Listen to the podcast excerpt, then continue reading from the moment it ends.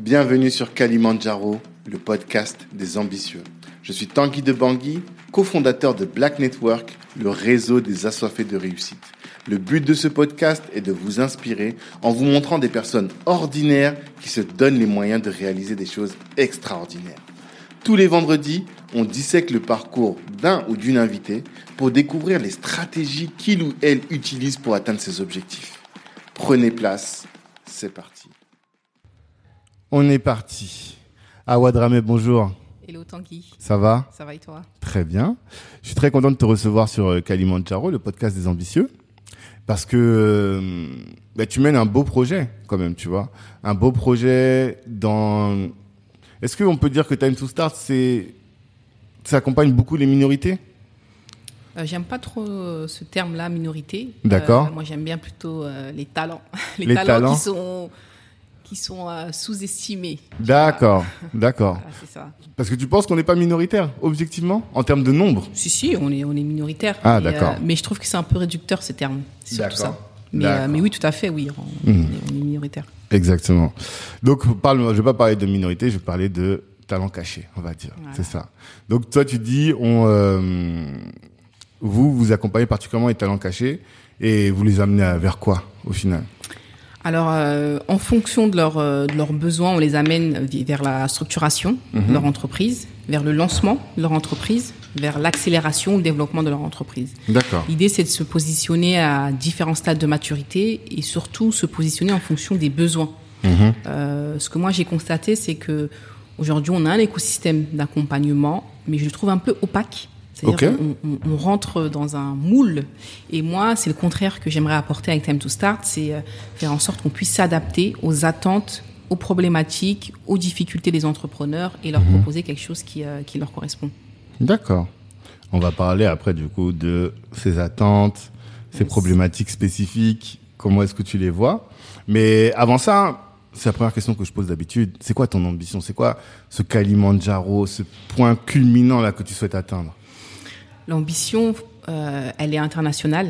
D'accord. C'est important et elle est orientée dans un premier temps vers l'Afrique, mais ça peut aller euh, plus loin. Ok. Euh, là, dans les euh, prochains mois, c'est vrai que je, je travaille sur le développement de la structure en Afrique, Euh, parce que pour moi, l'ambition, ça serait de faire des grands ponts Mmh. entre l'Occident et l'Afrique et permettre à ces entrepreneurs qui euh, souhaitent, par exemple, se lancer dans leur pays d'origine, euh, de pouvoir retrouver un point d'appui ou tout simplement des projets, qui, des porteurs de projets qui ont un- une activité en lien avec l'Afrique et qui souhaitent se connecter, euh, qu'on puisse être ce, ce point de connexion. L'ambition, elle est également euh, financière, c'est-à-dire intervenir à différents stades. Aujourd'hui, on est, on est sur l'information, on est sur l'accompagnement, on est aussi en partie sur le financement, donc on en parlera plus tard Avec sens, ouais. avec sens. Et, euh, mais on aimerait aller encore plus loin sur cet axe-là. Et donc, on veut être la référence en termes de accès à l'information, accompagnement et au financement pour les entrepreneurs. Donc, tu disais des minorités, euh, mais du coup, euh, voilà. Les talents les cachés. talents cachés, exactement. D'accord. Ça, c'est ton objectif. Disons que le jour où cet écosystème est créé, cet écosystème de financement, ces ponts sont créés entre la France et le continent, là, tu peux te dire, voilà, je vais prendre ma retraite. Ouais, je peux dire, je peux passer, peut-être pas à la retraite, mais je passe à. À autre chose. On peut passer la main. D'accord. mais moi, ma question, c'est à quel moment tu peux te dire, non, mais là, ça y est, ma mission, elle est finie, je prends la retraite?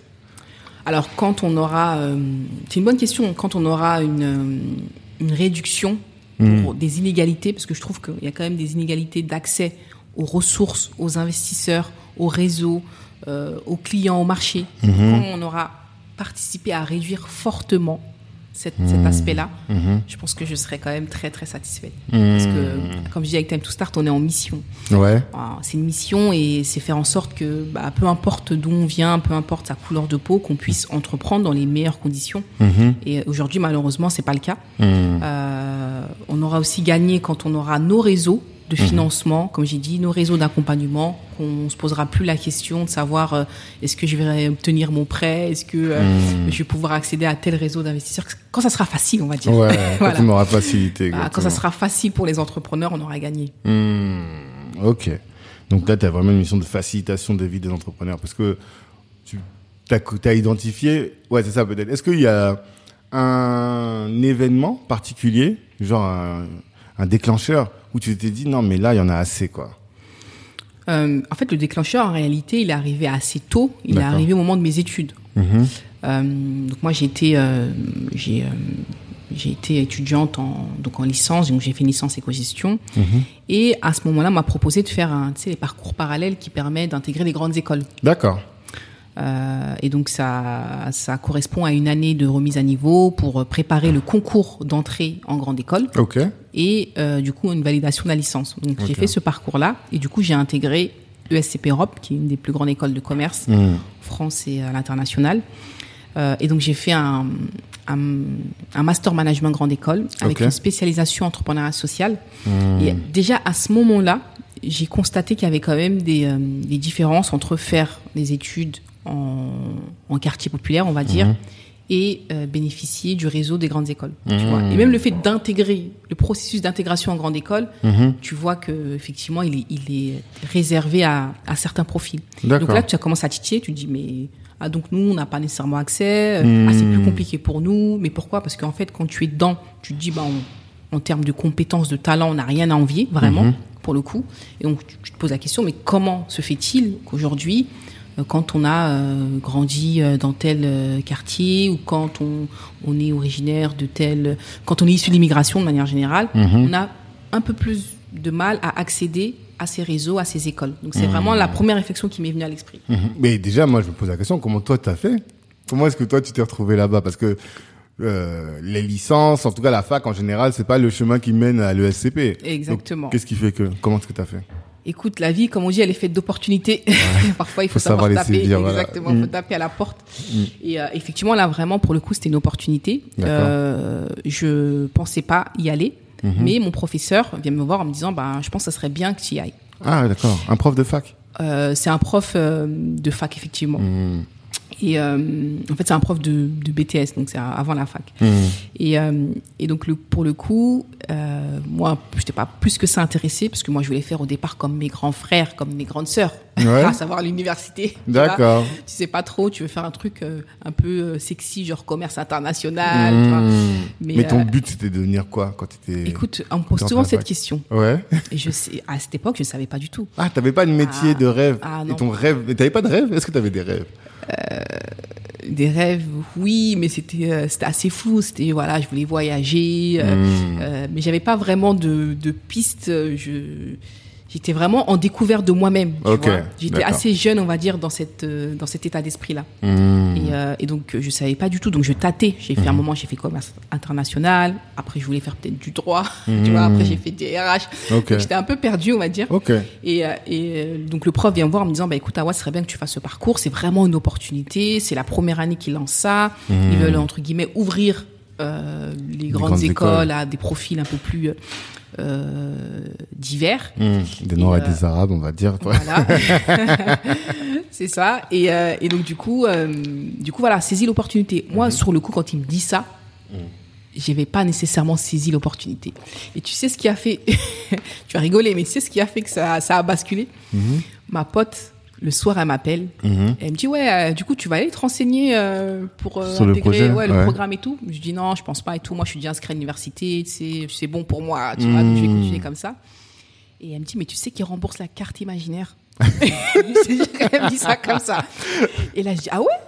Ah bah écoute, on va y aller. On va y Tu aller. vois, et vraiment, c'est le marrant. Le point de départ, c'était vas-y, j'ai un an de carte imaginaire. Mhm. Incroyable. Et en fait, en allant, je me rends compte à quel point c'était une opportunité incroyable. Ah, J'imagine. Incroyable. Et je découvre, tu vois, je découvre le monde de- des grandes écoles, le réseau qui va avec, Mhm. les opportunités. Parce qu'à la fin, on nous dit, bah, c'est sûr, vous allez trouver un boulot. Et en plus, vous allez trouver un boulot très, très bien payé. Tu vois. Donc, on, on me dit ça, je me dis, ah ouais, c'est incroyable. Et je me suis failli rater cette opportunité-là. C'est une histoire d'imaginaire, quoi. C'est incroyable. Ouais. Et le pire, c'est qu'on nous a jamais remboursé la carte imaginaire. donc là, vraiment, je crois que c'était Dieu qui me disait, mais vas-y, Vas-y, il m'a donné ouais. des.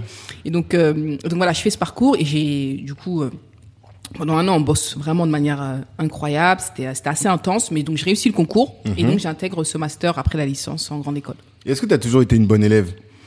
Euh, Parce que si le prof te propose ça, c'est qu'il a senti un potentiel, quand même. Ouais, j'étais pas une mauvaise élève, on va dire. J'étais- En fait, le, ma zone de confort, c'était l'école. Tu vois, comme je savais pas trop ce que je voulais faire, Mhm. bah, je voulais, ce que je voulais, c'est aider mes parents, tu vois, ne pas les, déce- les décevoir. Totalement. Et, euh, et donc du coup, voilà, mon confort c'était l'école. Donc il fallait que tu réussisses à l'école. Donc, J'étais pas une, une excellente élève, j'étais une bosseuse déjà. Ok.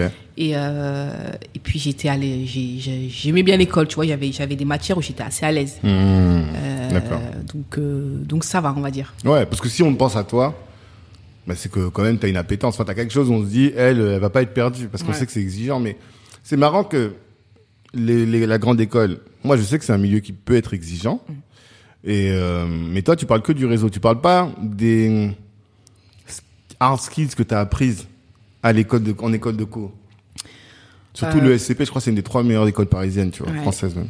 Ah Oui, c'est euh, dans le top. euh. Alors, euh, ce que j'ai appris, alors beaucoup de choses, parce que du coup, ce qui est intéressant sur le format des grandes écoles, c'est que tu peux euh, choisir tes matières. Tu vois, t'as une- t'as un socle, Mhm. t'as la finance, euh, tu vois, t'es obligé de, de rentrer dedans, t'as euh, le marketing et tout, et tu peux aller choisir. Donc moi, vu que j'étais en découverte de moi-même, je suis partie creuser. Donc je suis partie creuser euh, la- euh, les RH, le marketing, la com. euh, la finance, l'entrepreneuriat du coup, et, euh, et à partir de là, euh, tu vois, j'ai développé oui certaines compétences, mais euh, c'est c'est intéressant en termes de d'art skill, euh, mais c'est pas ce que je retiens en, en, en premier, tu vois. Euh, je pensais effectivement que j'ai en rentrant en grande école, j'étais j'avais été en panique, je me suis dit ouais ça va être super compliqué, est-ce que je vais réussir, tu vois, j'avais Ouais, un peu ouais. ce- et euh, au final ben j'étais pas une mauvaise élève, tu Non vois. plus. Donc, Toi, euh, T'es vraiment talenté. T'as du talent, quoi. euh, Non ça va, je, je m'en sortais bien et finalement c'était pas aussi. En fait, ce qui est compliqué, c'est de rentrer en Ouais. réalité dans ces grandes écoles. Les concours, en fait, étaient Les- compliqués. Celui-là, il était dur. Ah oui, les concours étaient extrêmement exigeants. D'accord. Euh, c'était, il fallait maîtriser l'anglais, euh, il fallait une deuxième langue, il fallait Mmh. avoir des bonnes bases en finance, en économie. En, en fait, c'était, ouais, c'était assez hard, mais Mmh. on a eu une très bonne année intense de préparation. Voilà, on s'est donné à fond. À partir du moment où on a saisi que c'était une opportunité, on est parti à, à 200%. Quoi. D'accord. Mm. Hum, parce que vous étiez plusieurs Vous étiez un groupe Il y avait un groupe effectivement de entre guillemets présélectionnés. Ouais. Et on était cinq, je crois, si mes, souvenirs sont bons. Mhm. Et euh, oui, on est trois, quatre à être rentrés, dans, à avoir réussi le concours. Quoi. Hum, Et tous à l'ESCP ou? Oui, à l'ESCP. Oui. Tous à C'était vraiment spécifique ESCP D'accord. pour le coup. Ok. Et euh, le réseau, qu'est-ce que ça t'a apporté le réseau? Alors déjà, là, le fait de, de rentrer à ESCP, ça m'a apporté la culture du réseau. Hum, Déjà, parce que je l'avais pas nécessairement, pas plus que ça avant, tu vois. Et le fait de se dire, ben, ce que ESCP peut vous apporter en plus, c'est le réseau. Mhm. Au début, tu, tu, tu comprends pas ce que ça veut dire, mais après, tu te rends compte que, ah oui, c'est incroyable. Ouais. Déjà, tu, tu, tu trouves une alternance, parce que c'est une galère à l'époque, tu vois. Ça. tu trouves dans le réseau des alumni ou tu trouves par euh, parce que t'as quand même un tampon ESCP qui fait que on se dit ouais elle c'est pas une nulle quoi. Déjà, tu trouves des opportunités avec le tampon ESCP. Donc, Ouais. je peux faire des entretiens. euh, J'ai vraiment l'opportunité de faire des entretiens D'accord. euh, dans des grands groupes. Et, euh, et après, tu, euh, tu trouves via le réseau de l'école. Tu vois, c'est, euh, tu vas voir tel contact. Bah tiens, j'ai un poste chez un tel, euh, potentiellement, tu vas. Euh, Il y a effectivement dans les alumni et même dans les les étudiants. En réalité, il y a des bonnes passes qui sont Ouais. euh, qui sont faites. Donc, tu sens vraiment que ouais, c'est un réseau. Tu. D'accord. Et, euh, et, euh, et après, bah, effectivement, ça t'ouvre vraiment des, des belles opportunités. Tu rencontres des grands groupes. Il y a un incubateur aussi à ESCP. Il y a des réseaux. tu sais qu'il y a des réseaux d'investisseurs et d'entreprises qui sont connectés. Tu vois, il y a, y a vraiment ce, cette communauté en réalité. C'est une communauté clairement. Mhm. Mm. Ça c'est vraiment ce que t'acquiers à l'ESCP. Est-ce que t'acquiers d'autres choses? De la confiance. Ok. Euh, la confiance, peut-être que je n'avais, j'avais moins de confiance euh, avant d'intégrer ESCP, parce que tu vois, t'as le tampon, donc tu, tu, tu, tu vois, tu prends un peu, Mm. tu prends la confiance un peu. Ouais, quand le on te dit oui, vous avez fait une des meilleures écoles parisiennes, Exactement. euh, vous êtes promis à un grand avenir. C'est ce qu'on vous dit dans les grandes écoles Ah, aussi. on nous, la mentale, elle est, elle est Ouais. importante là-bas. Ah. On nous, vraiment, on nous prépare et on nous dit, ouais, mais vous allez trouver, vous allez, euh, tu vois, vous allez euh, avoir des postes exigeants, euh, Mm. donc vous allez être en lien avec des grands groupes. Et effectivement, c'est le cas. Donc, Mhm. donc oui, c'est, c'est, c'est ça, la confiance. Euh, et puis en plus, à ce moment-là, vu que c'était un programme qui était nouveau, Mm. il y a eu un peu de médias. Mm. Donc il y avait Parisien, il y avait New York Times qui sont venus aussi. D'accord. Ouais, donc euh, c'était, euh, il y en avait la radio. Donc euh, il y a eu quand même aussi cette cette petite visibilité qui fait que ben, on, on prend confiance et du coup les gens de ton quartier en plus ils, ils. Ouais. voient les articles, ils se disent ah ouais, il Ouais, une qui a tu es devenu quelqu'un. Toi, tu viens d'où à la base? Et moi je viens de Sevran. Sevran? 93. Ok. Bodot Euh, Cité Basse. Ok. Pas très loin. Ça, on connaît grâce à Caris, le, le grand rappeur. Exactement. Décalage criminel. J'ai pas dit grand rappeur, mais en tout cas, décalage criminel. Attention. Hein. Non, c'est un, c'est bon rappeur, franchement, je, je taquine. D'accord, donc tu viens de Sevran et euh, dans ton quartier, t'avais pas d'exemple de personnes qui avaient fait une grande école, ou en tout cas, on n'en parlait pas, c'est ça? Non, j'avais pas nécessairement cet exemple-là. Après, j'avais mes, mes, mes grands frères, Hmm, enfin mon grand frère surtout, et mes grandes sœurs qui avaient fait des études donc en université. C'est pour ça qu'au départ, moi, je partais comme ça, tu vois. Euh, mais euh, mais non, j'avais pas cet exemple-là de de- d'école de commerce, euh, de grande école de Hmm. commerce. Tu vois, en plus, tu vois des, des personnalités qui sont issues de ces grandes écoles, des Ouais, personnalités totalement. politiques qui Hmm. reviennent. Enfin, tu vois, tu vois, c'est quand même un, un certain niveau et et donc euh, c'est assez impressionnant. Hmm, D'accord. Et le jour où tu termines ton diplôme, tu veux faire quoi? Alors, avant d'arriver à, à la fin du diplôme, c'est l'alternance Ouais. qui a, euh, que j'ai pu euh, faire grâce à ESCP. Et surtout, grâce à ESCP, un autre point, ce qui m'a apporté, c'est euh, de voyager. Donner Mmh. vraiment ce, cette possibilité de voyager. J'ai fait mon parcours, par exemple, entrepreneuriat entre Madrid et le Vietnam. Ah oui. Euh, j'ai voyagé à, durant tout ce programme-là, quand même à pas mal d'endroits. Donc, ça, c'est une forme d'ouverture d'esprit, Mmh. de rencontre. Et vraiment, tu, tu grandis. Et là, euh, c'est peut-être euh, un des, euh, des points les plus forts de cette expérience-là, c'est vraiment le fait d'avoir grandi, tu vois. Hmm, Euh, et, euh, et donc, euh, j'étais en alternance dans un grand groupe. Et à la fin, du coup, de cette alternance et euh, de, de l'obtention du diplôme, on me propose de rester. D'accord. Donc, je reste en CDD. Je crois que je reste euh, 3-4 mois ou un peu plus, je sais plus. On me propose de rester, donc j'accepte avec un bon salaire, donc je suis contente. En réalité, à ce moment-là, l'objectif de principal, qui était de de bien gagner sa vie Mhm. et aider les parents, il est il est presque accompli, tu Ouais, vois, je vois très bien. à ce moment-là. Et, euh, et à la fin de mon CDD, donc on me propose un autre poste, donc cette fois-ci à Londres. Mhm. Donc, euh, en gros, le- l'entreprise dans laquelle j'étais, c'était un grand groupe de services pétroliers. Ok. Et, euh, et donc c'est un- une entreprise où tu finalement tu rentres, limite tu restes 15 ans, 20 ans, parce que c'est vraiment une grosse opportunité, tu as des évolutions assez importantes, des, un très bon salaire. Mhm. Mais à ce moment-là, quand on me propose de rester, euh, je sens que je suis pas à l'aise. Tu vois, et c'est vraiment à ce moment-là où je sais déjà un peu plus ce que je veux faire, parce que j'avais travaillé, mais je te- on va revenir un peu en arrière, j'avais j'avais fait mon mémoire de recherche sur l'entrepreneuriat, Ok. euh, notamment l'entrepreneuriat issu de l'immigration. Ok. Euh, j'avais euh, développé un projet à- dans le cadre du parcours justement du, de SCP, euh, un projet d'entreprise, puisque j'étais en entrepreneuriat social, donc j'étais dans la majeure entrepreneuriat social. Donc on avait monté des projets. Et donc quand je retourne dans ce dans cette entreprise, je sens vraiment que je suis pas à l'aise et je me vois pas continuer. D'accord. Tu vois, je sens que c'est pas, en fait, c'est pas ça que je veux faire. Et quand tu dis que t'es pas à l'aise, qu'est-ce qui te... Parce que la dernière fois, je parlais avec les équipes, je leur dis, souvent en entreprise, on met un masque, tu vois? Est-ce que c'est ça? C'est le fait d'avoir un masque? Est-ce que est-ce qu'il y a autre chose? Exactement ça. J'avais l'impression de- d'avoir un masque. J'étais, j'avais le sentiment d'être déconnecté de du terrain parce que quoi, Mhm. tu vois, t'es dans des fonctions support. Hmm. Tu sais pas en réalité pour quelle mission, tu vois, pour quel engagement tu, tu, tu Ouais, je travailles. Euh, Il y avait une ambiance aussi euh, générale qui était euh, pas saine, je trouvais. Euh, et puis il y avait cette routine dans laquelle je m'étais installée Ouais. entre RERB, RERA, la défense. Et en fait, je, je tu vois, j'avais vécu euh, deux trois années où c'était euh, découverte, voyage, Mmh. apprentissage, développement, et tout d'un coup, je me sens un peu, euh, tu vois, enfermée. Ouais, métro, boulot, dodo, Ouais. pur, et, quoi. et je sens que je veux pas faire ça. D'accord. tu vois. Et t'avais quel poste? C'était quoi ton... ton- J'étais en, en fait, j'étais en RH et Mmh. j'étais chargée euh, de projets sur la mobilité. C'est on. Comme c'est un grand groupe, on avait Ouais. énormément de mobilité, donc on Mhm. travaillait sur la mobilité des, euh, des, des salariés. équipes. Exactement. Oh. D'accord. Et, euh, et même avant, moi, t'as parlé du Vietnam. Je crois que personne m'a parlé du Vietnam dans le podcast. Ah oui. T'es allé faire quoi là-bas? Écoute, c'est dans le cadre du coup du, de la majeure entrepreneuriale. Ok. Euh, on est allé, bon, du coup, on a rencontré des, euh, une université, des étudiants qui Mhm. étaient en université là-bas, à Ho Chi Minh. Euh, on a travaillé sur des projets d'entreprise. On a, par exemple, travaillé avec des, euh, sur des problématiques rencontrées par des entrepreneurs sur place. Ok. On a Les entrepreneurs français ou les entrepreneurs locaux? Locaux. Locaux, ok. Ouais. D'accord. Euh, on a, c'était vraiment une, c'est comme un projet finalement qu'on portait Mhm. et, euh, et surtout voilà, on a on a développé des projets, on a on a entrepris en fait tout Mhm. simplement au Vietnam, mais de manière euh, Ouais. étudiante, tu vois. Ok. T'es resté combien de temps? Alors tout le parcours, toute la majeure, elle était, euh, je crois qu'on est resté à peu près 7-8 mois. Ah, quand même, c'est pas Ouais, ouais, c'est euh, c'est vraiment tu tu t'en vas. Ok.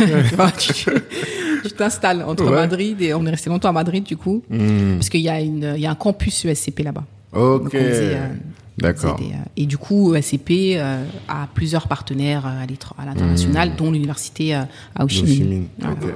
Et le Vietnam par rapport à l'Afrique, ça donne quoi en termes de, de développement, en termes de potentiel, en termes même d'esprit entrepreneurial? Est-ce que tu as identifié des trucs un peu différents?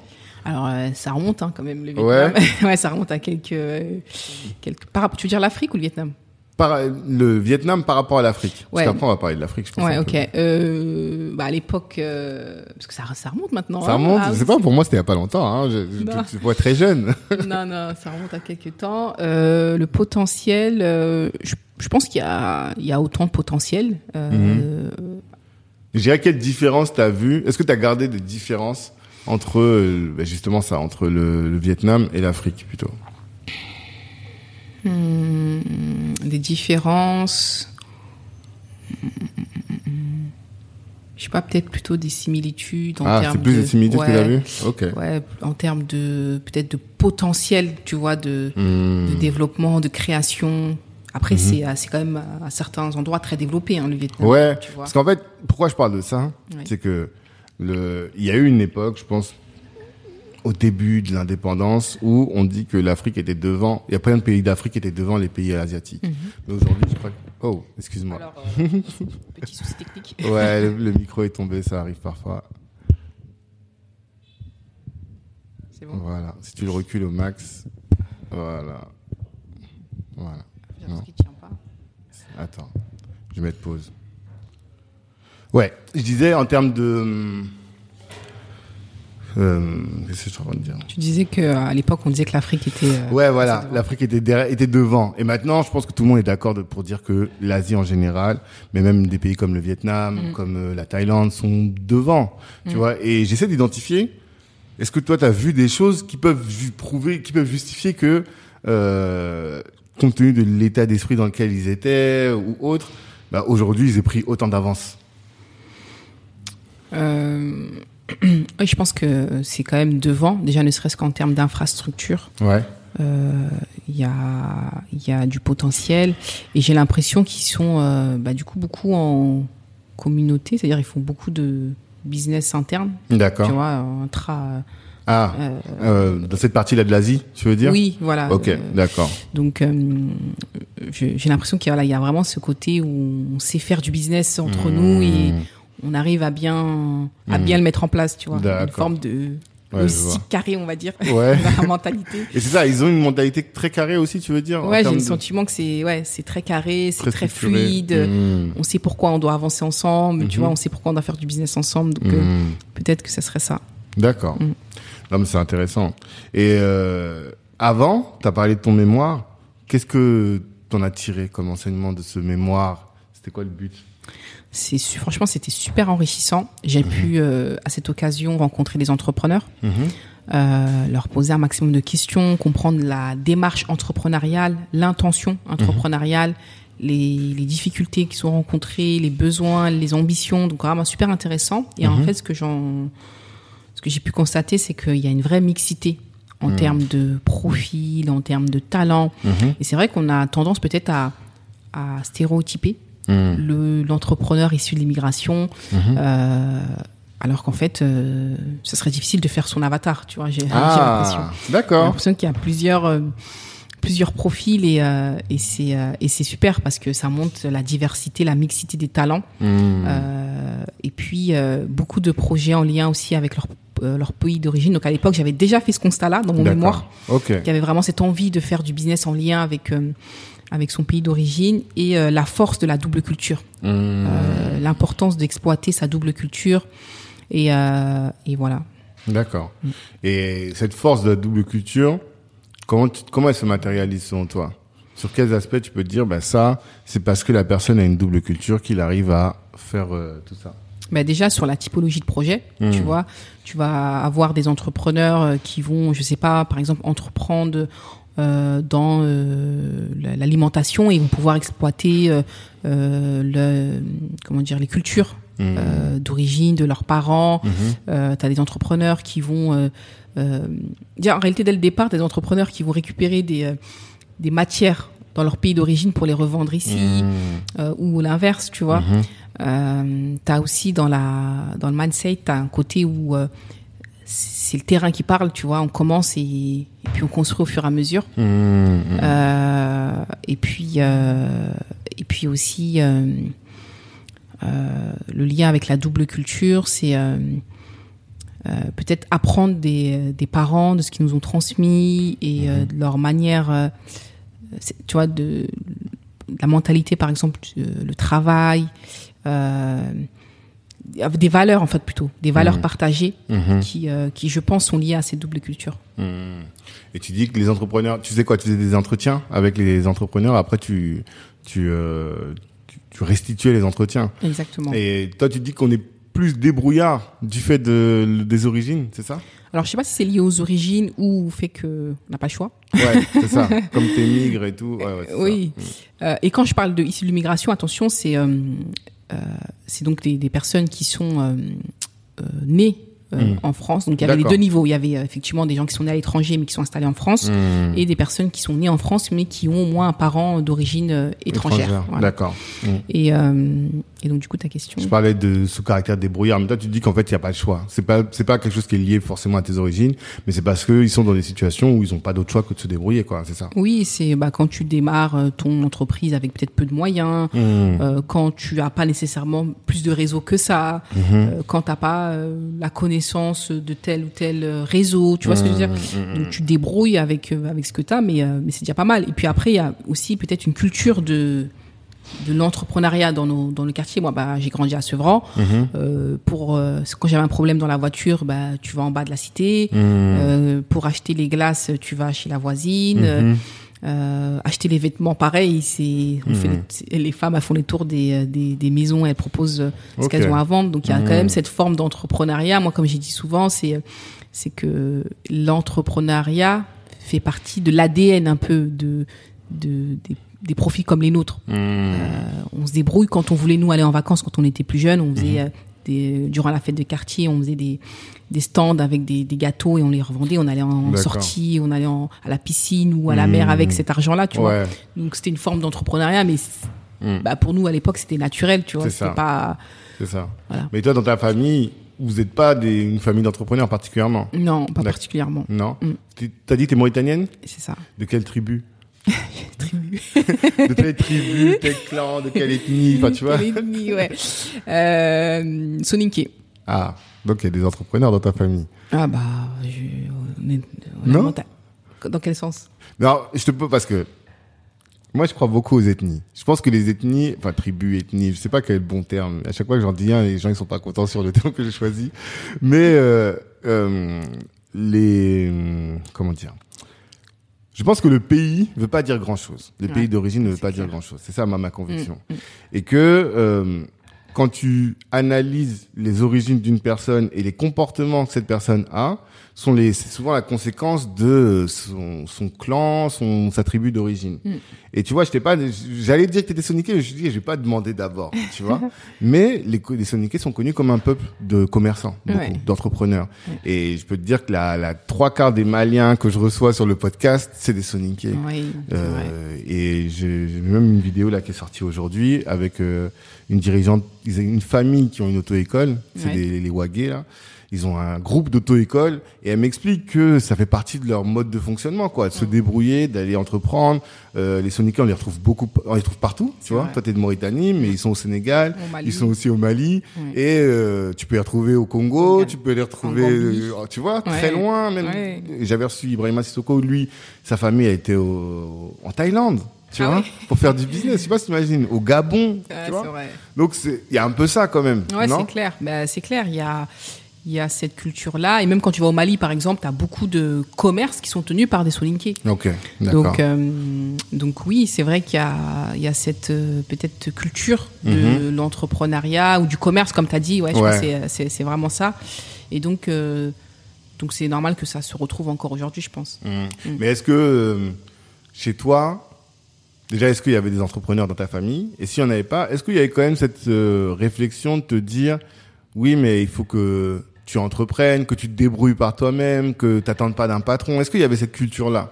Alors, il n'y avait pas particulièrement des entrepreneurs chez moi, dans ma famille proche. Mhm. Euh, et il n'y avait pas nécessairement cette culture chez moi, comme j'ai dit.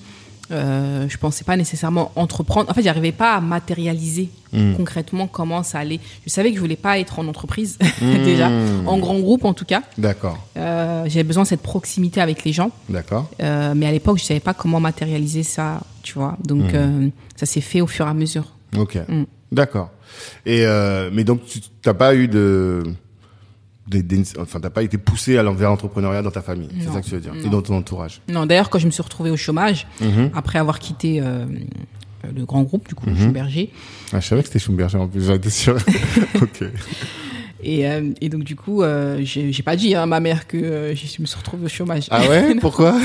Je sais pas, j'avais peur. Tu vois, j'avais la pression où euh, je me suis dit, en fait, ils attendent que j'ai fait des études, peut-être à, Mmh. à ce que j'ai un emploi, tu vois, un truc un peu sécurité et Ouais, tout. ouais, Donc, je savais pas trop comment ça allait être pris, donc Mhm. j'ai pas vraiment dit. D'accord. Ouais. Jusqu'à quand T'as trouvé un autre boulot et tu l'as pas dit. en fait, Après, j'ai travaillé en incubateur. Ok. Et donc là, oui, effectivement, j'ai j'ai expliqué que j'avais un. Tu avais changé de boulot, quoi. Ouais. D'accord. Donc tu quittes le grand groupe. Euh, non, je voulais parler du mémoire. Oui. Le mémoire, c'est bon. T'as- en fait, est-ce que tu as nous expliqué tout ce que tu as tiré comme enseignement? C'était quoi ta, ta problématique et finalement, de quoi est-ce que tu en es ressorti? Avec quoi est-ce que tu en es ressorti? Ma problématique, c'était de comprendre, Mhm. vraiment comprendre quels sont les enjeux liés à l'entrepreneuriat pour des personnes qui sont euh, issues de- d'immigration, qui n'ont Mhm. pas fait euh, des grandes écoles, par, au fond, en tout cas, qui en ont fait peut-être, mais en tout cas, quelles problématiques euh, rencontrent ces entrepreneurs-là, tu vois? Et est-ce qu'il y a des spécificités? C'est ça que je voulais savoir aussi.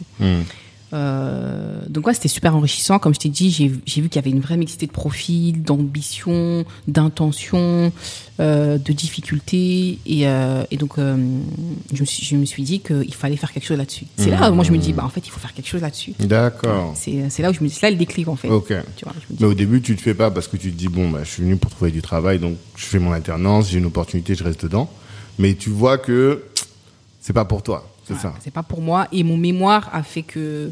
Et le fait que je rencontre ces entrepreneurs, et le fait qu'on soit dans une démarche entrepreneuriale un peu à ESCP, Ah, ça a ouvert tout ça, tu vois. Ah oui, mais en fait, c'est ça que je veux faire, tu vois. C'est vraiment ces petits. C'est pas un déclic d'un coup, mais c'est au fur et à mesure des. euh, bah, de la vie finalement, de la, de la- Mhm. Des en tant qu'étudiant, des rencontres, des opportunités, des échanges. Mhm. Puis, ça commence à germer, tu vois. Et euh, donc voilà. À germer, mais tu n'avais pas encore d'idée de boîte. Toi, t'as pas eu euh, une idée d'un d'un service ou d'un produit directement. À l'époque, je voulais faire une pépinière d'entreprise, mais c'était à l'époque, tu vois. Ok. C'était une pépinière d'entreprise, comme je l'avais D'accord. imaginé. Mais après, Hmm. ça s'est fini en time to start. mais, mais au début, Ça c'était une fini. pépinière. C'est pas. est-ce que bon, on verra Ouais, après. après, ça on va expliquer après c'est quoi euh, Time to Start pour Ouais. comprendre. Est-ce que c'est une pépinière ou pas? Mais euh, avant, avant Time to Start, tu as eu une autre expérience. C'est ça que tu disais. dans Oui, j'ai, euh, j'ai, bah, du coup, comme je savais que je voulais accompagner des entrepreneurs, Hmm. bah, j'ai eu cette première expérience-là pour, euh, bah, pour grandir, pour apprendre, pour être encore plus près des entrepreneurs, pour les Mhm. accompagner euh, et pour euh, avoir plus de bagages. Mais c'est ça justement.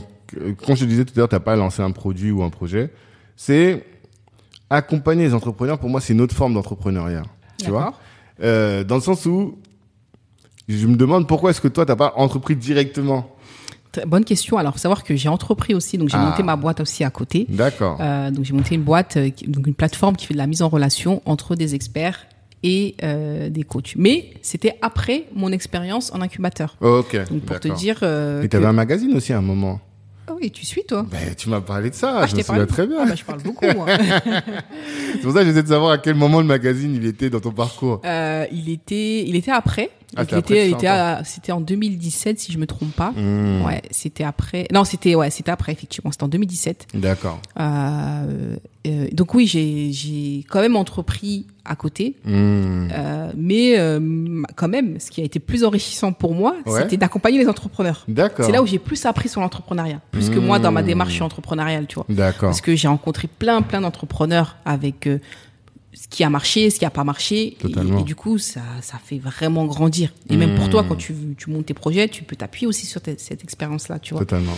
Donc, euh, je sais, ouais, je sais pas ce qui m'a le plus euh, aidé. Ouais, je pense que c'est le fait quand même de rencontrer tous ces entrepreneurs et de les accompagner, tu vois. Hmm, Et, euh, et, et donc le fait de travailler en incubateur, c'est vrai que quand j'ai intégré l'incubateur, j'avais pas nécessairement entrepris, mhm. mais j'avais une, une petite expérience et peut-être euh, euh, une expertise un peu. Tu vois, j'avais développé une petite expertise un peu en conseil, en compréhension de l'entrepreneuriat. Tu vois, Mhm. j'étais axé là-dessus Hmm.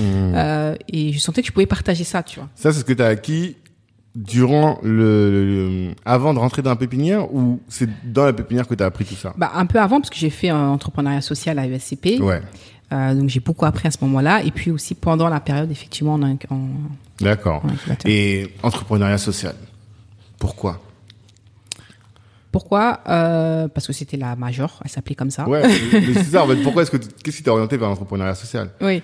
Euh, bah, c'est euh, cette envie de, de créer, tu vois. Se Mhm. dire, ah, on peut créer des, des projets, on peut créer en partant de pas grand-chose, tu vois. Hmm. En partant de, de ce qu'on a. D'accord. c'est le fait, c'est ça qui m'a qui m'a attiré. Le fait de pouvoir créer en partant de bah, de, de ta force, de ton réseau, euh, de ton expertise, euh, des gens que tu connais, tu vois. Et Mhm. ça m'a vraiment attiré, tu vois. D'accord. de monter des projets, créer, tu vois. Hmm. Mais la dimension sociale, parce que j'ai l'impression que l'entrepreneuriat social, c'est une, euh, une activité qui est entre l'homme ou la femme politique et l'entrepreneur. tu trouves pas? Oui, c'est un bon, une bonne description. Hmm. Euh, oui, c'est vrai qu'il y a un peu de, il y a un peu de ça parce qu'on est sur des enjeux euh, qui euh, sont politiques en réalité. C'est ça. Donc c'est sûr que ça va attirer euh, les politiques et à la fois euh, il y a le côté effectivement entrepreneur. Euh, moi, ce que je retiens de l'entrepreneuriat social, c'est l'engagement. Ouais. C'est le fait de se dire, bah, on entreprend avec cette volonté de changer les choses Et d'avoir de l'impact, euh, d'améliorer la société, euh, de d'apporter euh, un autre regard Mhm. sur la manière de faire. Donc c'est c'est ça qui qui m'intéresse. Mais effectivement, il y a ce côté un peu politique. J'ai l'impression. Oui, oui, oui, tout à fait, oui. Et mais qui a quand même vocation à faire de l'argent, à créer de la richesse. Bah, le, le rôle premier d'un entrepreneur, c'est de toute façon, c'est ça. Mhm. Euh, on peut pas aujourd'hui aider les autres personnes en étant pauvre en réalité. Donc Mhm. on est obligé de trouver euh, ses modèles, euh, ses, euh, son, ses activités, euh, comment, euh, bah, comment rémunérer, comment payer les salariés. Donc tu es obligé de réfléchir à ça. Tous les Mhm. entrepreneurs, c'est c'est la base. Mhm. Et après, euh, rien n'empêche. En fait, c'est pas incompatible pour moi. Ouais. Tu vois, je, je, les, je les mets vraiment jamais en opposition. Mhm. Euh, je pense qu'on peut euh, entreprendre en ayant de l'impact, en, en ayant ce côté euh, euh, ESS, enfin entrepreneur social, bon, je sais pas quel est le bon terme, mais en tout cas, je pense que les deux ne sont pas du tout incompatibles. Et Peut-être qu'on a moins cette mentalité en France, mais quand tu regardes par exemple des modèles anglo-saxons, euh, ils font moins cette distinction, tu vois. Euh, euh, c'est plus souple, tu vois. C'est tu Mhm. veux monter un projet euh, social, euh, bah, c'est du business, donc euh, tu peux faire des marchés avec tout le monde, tu vois. En Mhm. France, quand ça commence à, à rentrer, Mhm. tu vois, mais on, effectivement, on fait beaucoup de distinctions. Moi, je trouve ça dommage de faire la distinction. Mhm. Entreprendre, c'est entreprendre, quoi. Ouais, c'est ça. C'est pour ça que pour moi même, en fait, j'étais surpris. C'est un, terme qui est apparu il y a pas longtemps, hein, le- l'entrepreneuriat social. Mm. Et j'étais un peu surpris que même de l'existence du terme, parce que des fois je me dis, Mm, bah en fait, t'es un exactement. entrepreneur, c'est tout. Tu- Tu, Exactement. vois Mais peut-être, est-ce que il y a des gens qui me disent, je crois que quelqu'un avait fait un post sur Facebook ou sur LinkedIn en disant, l'entrepreneuriat social, c'est un entrepreneur qui fait pas d'argent. Bah, c'est ouais. Bah, dommage de me par- réfléchir. Voilà, tu vois, ça me surprend un peu. Parce que... Mais, et c'est pour ça que créer cette, euh, cette, euh, enfin, comment dire Ouais, cette catégorie, ça m'interroge un peu parce que pour moi, bah, t'es un entrepreneur, tu fais de l'argent. Peut-être que est-ce que t'en fais moins? Est-ce que tu cherches pas à être millionnaire parce que tu fais de l'entrepreneuriat social? Est-ce que ça va être bizarre si t'es dirigeant d'une entreprise sociale et solidaire et sociale et toi t'es milliardaire? Est-ce que c'est bizarre? Mais t'en as. hein. Il y en a? T'en as. Qui ça? T'en as. Aux États-Unis, on va prendre comme ça, on va viser personne en France. Ah, aux États-Unis, je sais pas. Non Euh, Ok. Aux États-Unis, ah, je sais pas. Hmm.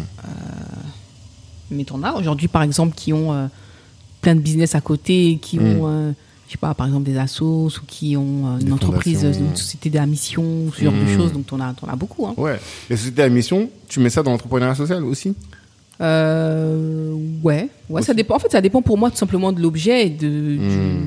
du- et de la mission de l'entreprise, tu vois. Mais, euh, mais moi, je suis très ouverte dans la manière de faire. Mhm. Aujourd'hui, par exemple, tu as des, euh, t'as des, euh, t'as des assos qui détiennent des, des entreprises. Il y a plein de modèles hein, qui sont possibles. Donc, euh, c'est vrai qu'on on a l'impression, on se ferme un peu et on se dit, euh, ah, c'est comme ça. Mais en Mhm. réalité, euh, tout est possible aujourd'hui. D'accord. En matière d'entrepreneuriat social, pour toi, c'est compatible avec le fait de faire de l'argent, Ouais. de faire du business au sens strict. Et euh, euh, Pas au sens strict. hein. C'est-à-dire pas au sens euh, business, business à tout prix. Tu es obligé de- de- de- d'avoir une. Tu as, un engagement. Mais moi, pour moi, en fait, c'est plutôt l'inverse. C'est plus l'entrepreneur de manière générale. Pour moi, tous les entrepreneurs doivent avoir un regard Ouais. sur euh, quel impact ils ont, qu'est-ce qu'ils vont laisser, tu vois. Donc c'est plus dans l'autre sens. C'est pas euh, est-ce que les entrepreneurs sociaux doivent faire du business ou doivent faire de l'argent? Chacun fait comme il entend. Moi, Mm. la- l'argent c'est pas ma priorité, Mhm. mais euh, mais je sais que je dois en faire pour payer euh, bah, l'équipe, pour faire vivre ma mission. Tu vois ce que je veux dire? Mhm. Et mais moi, je pense que tous les entrepreneurs, peu importe leur activité, que tu sois dans le pétrole ou que tu sois, tu dois avoir ce regard. Tu vois, on doit tous être entre guillemets des entrepreneurs sociaux en soi. Tu vois, moi c'est plus dans cette démarche-là. D'accord. Mais parce que je pense que les gens, ce qu'ils se disent, c'est, je sais pas, imagine t'es McDo, on va prendre un grand groupe. Euh, toi, ton but, c'est de faire en sorte, à la base, hein, de faire en sorte que tes actionnaires ils gagnent de l'argent, quoi. Tu vois, et by any means necessary presque. Mais après, aujourd'hui, comme il y a la RSE et que les gens ils te regardent, c'est plus le regard de et la philosophie contemporaine qui fait que tu es obligé de, de de mettre un peu d'RSE dans, dans ton activité. Mais à la base, c'est pas ça. Oui, c'est clair. Mais euh, à la base, c'est pas ça. Mais aujourd'hui, compte tenu de la société actuelle Mmh, à laquelle on évolue, mhm. on peut plus se permettre. Après, c'est peut-être mon côté un peu militant, mais Ouais. euh, on peut plus se permettre de se dire on fait que du business et on regarde pas ce qui se passe à côté. Mmh. La terre brûle, on fait rien. euh, Ouais. Les gens sont pauvres, on fait rien. Tu vois ce que je veux dire? Mmh. Les gens ils meurent dans la dans la mer, on fait rien. Tu vois, on est obligé d'avoir ce regard. Pour moi, c'est naturel. Je sais pas. Après, peut-être que c'est dans ma culture, Mhm. mais euh, trouve que c'est logique. Tu fais quelque chose, tu crées de la valeur, mais tu crées de l'impact en même temps. Tu vois, tu peux pas. Voilà. Après, euh, bon, c'est un, c'est un débat. On peut en parler pendant des heures, tu vois. Mais euh, Non, mais c'est intéressant. Et c'est intéressant, du coup, de comprendre euh, pourquoi est-ce que toi, tu fais ce type d'entrepreneuriat-là. Est-ce que c'est... Tu vois, t'as parlé de culture. Et justement, dans la, la, la vidéo que j'ai enregistrée avec Fatou, là, elle me parle de... J'ai oublié le mot, mais de l'empathie, qui est très forte chez les Soninkés. Est-ce que tu penses que c'est ça? Ah, je pense, hein, franchement, Ouais. on a un côté euh, solidaire, Hmm. empathique, euh, qui est extrêmement fort. On a grandi avec cette, euh, ces valeurs-là. C'est ce qu'elle me dit aussi. Ouais, on a été éduqués comme ça. Ok. Est-ce Toujours. que tu as des exemples?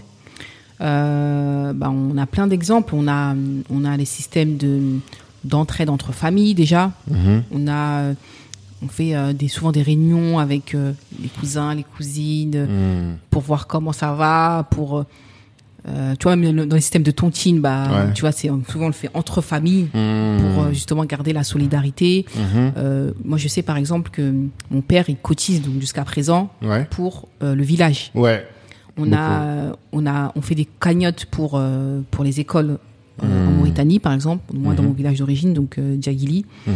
il y a euh, euh, des écoles qui sont créées à travers cette solidarité. Mhm. Il y a euh, des mosquées qui sont créées à travers cette solidarité. Mhm. Euh, il y a euh, la vie dans le village qui, qui est basée en fait sur cette solidarité. Tu vois. Mhm. Donc c'est vraiment dans la dans la culture, il faut le faire. Il faut cotiser, il faut être là, il faut être à l'écoute de, de la famille, il faut aller visiter la famille. Tu vois, c'est je sais pas, c'est une culture globale qui est inculquée euh, dès l'enfance où on se doit d'être euh, près d'eux, tu vois. Et donc euh, peut-être que c'est ça, je sais pas. oh, enfin, c'est l'impression que j'ai, hein, tu vois. Et la personne là, Fatou, elle, elle, elle me l'avait dit comme ça. Elle m'a dit la manière dont ils gèrent leur leur leur groupe, eh bien, c'est même s'ils sont là pour faire du business, mais euh, par exemple, s'il faut qu'elle reste plus longtemps pour expliquer à la à la, à la personne qu'elle forme euh, des hum, pour l'accompagner encore plus, tu vois, dans le à l'auto-école, elle va le faire Mm, mm, parce mm. que elle me dit je suis pas là que pour l'argent. On fait de l'argent, il y a pas de souci, mais c'est pas que ça. Bah oui, c'est exactement ça. Mm. Je- et encore une fois, moi, je pense que c'est une mentalité qui devait, qui doit être généralisée, universelle. Surtout aujourd'hui, en fait. Ouais. Pourquoi particulièrement aujourd'hui? Comme j'ai dit, aujourd'hui, c'est compliqué la société. elle Ah est- ouais C'est compliqué dehors. Donc Oui. on peut plus. je- moi, pour moi, c'est logique. Tu vois. Mais après, je peux comprendre qu'on n'ait pas nécessairement tous intégré ça. Mais Mhm. le fait de regarder ce qui se passe à côté, Hmm. c'est euh, c'est essentiel. Quitte à perdre des points de marge parfois. Oui. Ouais. Oui, parce que euh, on a, on a une- un adage qui dit c'est Dieu te le rendra, tu vois. Hmm. Donc, euh, D'accord. Tu, tu- faut pas avoir ce focus là. Ouais. Tu sais que si tu donnes, en fait, le fait de donner, c'est pas perdre, c'est pas euh, réduire ce qu'on a, tu vois. C'est le contraire. tu vois, c'est c'est- hmm. tu, tu, tu gagneras d'une autre manière. Ou. Voilà. Donc euh, c'est c'est ouais, c'est la mentalité. Non, mais c'est intéressant. C'est intéressant. Et donc, euh, toi, tu te mets, tu quittes ton activité. Et quand tu quittes ton activité, que tu es au chômage, tu te dis quoi Tu te dis, je vais rentrer dans une pépinière. Est-ce que tu avais déjà ton projet construit ou quoi? J'avais déjà mon projet construit effectivement, donc c'était l'idée de pépinière. Euh, mais voilà, j'avais pas plus que ça un réseau non plus incroyable. Je devais Mhm. encore apprendre. Et donc c'est pour ça que j'ai cette première expérience en, en, en- en- en incubateur. Mhm. Et, euh, et ça me permet, comme j'ai dit, de, de, de grandir. Et après, quand c'est le moment, bah, tu te dis, bah ouais, c'est bon, là, tu travailles. À côté, tu, tu travailles sur ta pédagogie, Mhm. sur les méthodes, sur le réseau. Et, euh, et tu te dis, ah, il y a quelque chose là d'intéressant. Mhm. Mais avant de rentrer dans cet incubateur, c'était quoi ta vision? C'était quoi ton Quelle aurait été la spécificité de ta de cet incubateur, de cette pépinière que tu voulais créer? Ouais. Alors déjà, à l'époque, il n'y avait pas beaucoup de structures, je trouvais. Et ce qui me dérangeait, c'est que les structures présentes étaient beaucoup sur la masse. C'est-à-dire, Mmh. en gros, l'objectif prioritaire, c'est de faire euh, X nombre de- d'entrepreneurs accompagnés. Mmh. Et derrière, c'est des humains. Mhm. Euh, il faut aussi prendre en compte l'impact sur la personne Ouais, et euh, la qualité de l'accompagnement d'accord. euh, et la proximité avec physique et puis aussi humaine. Euh, et puis la durée et les et les comment dire les offres ou les services d'accompagnement il faut qu'ils soient variés parce que je te Mhm. parlais de mixité des profils et Ouais. du coup pour répondre à ça il faut euh, des programmes qui sont variés donc c'est vraiment dans cette euh, dans cette mentalité là où je voulais me positionner et euh, et donc et donc voilà. Tu voulais un une pépinière d'un nouveau genre, mais plus variée que ce qu'on pouvait trouver ailleurs. ouais, plus varié et basé sur l'humain Ok. D'accord. Et tu intègres donc, donc cet incubateur. Que quelles étaient tes missions là-bas? L'accompagnement des euh, des entrepreneurs D'accord. Ouais. donc le, le Au conseil quotidien, le suivi quoi De la exactement. de... Oui, euh, du conseil, le suivi, euh, le- la relecture des, des BP, euh, Ok. Business plan. euh, oh, pardon, des business plans. euh, Pour les gens qui connaissent pas. oui, Mm. euh, les, euh, les mises en relation, Mhm. euh, la mise en place d'ateliers, voilà, le quotidien. en fait, l'animation euh, d'un un startup manager, tu vois, maintenant.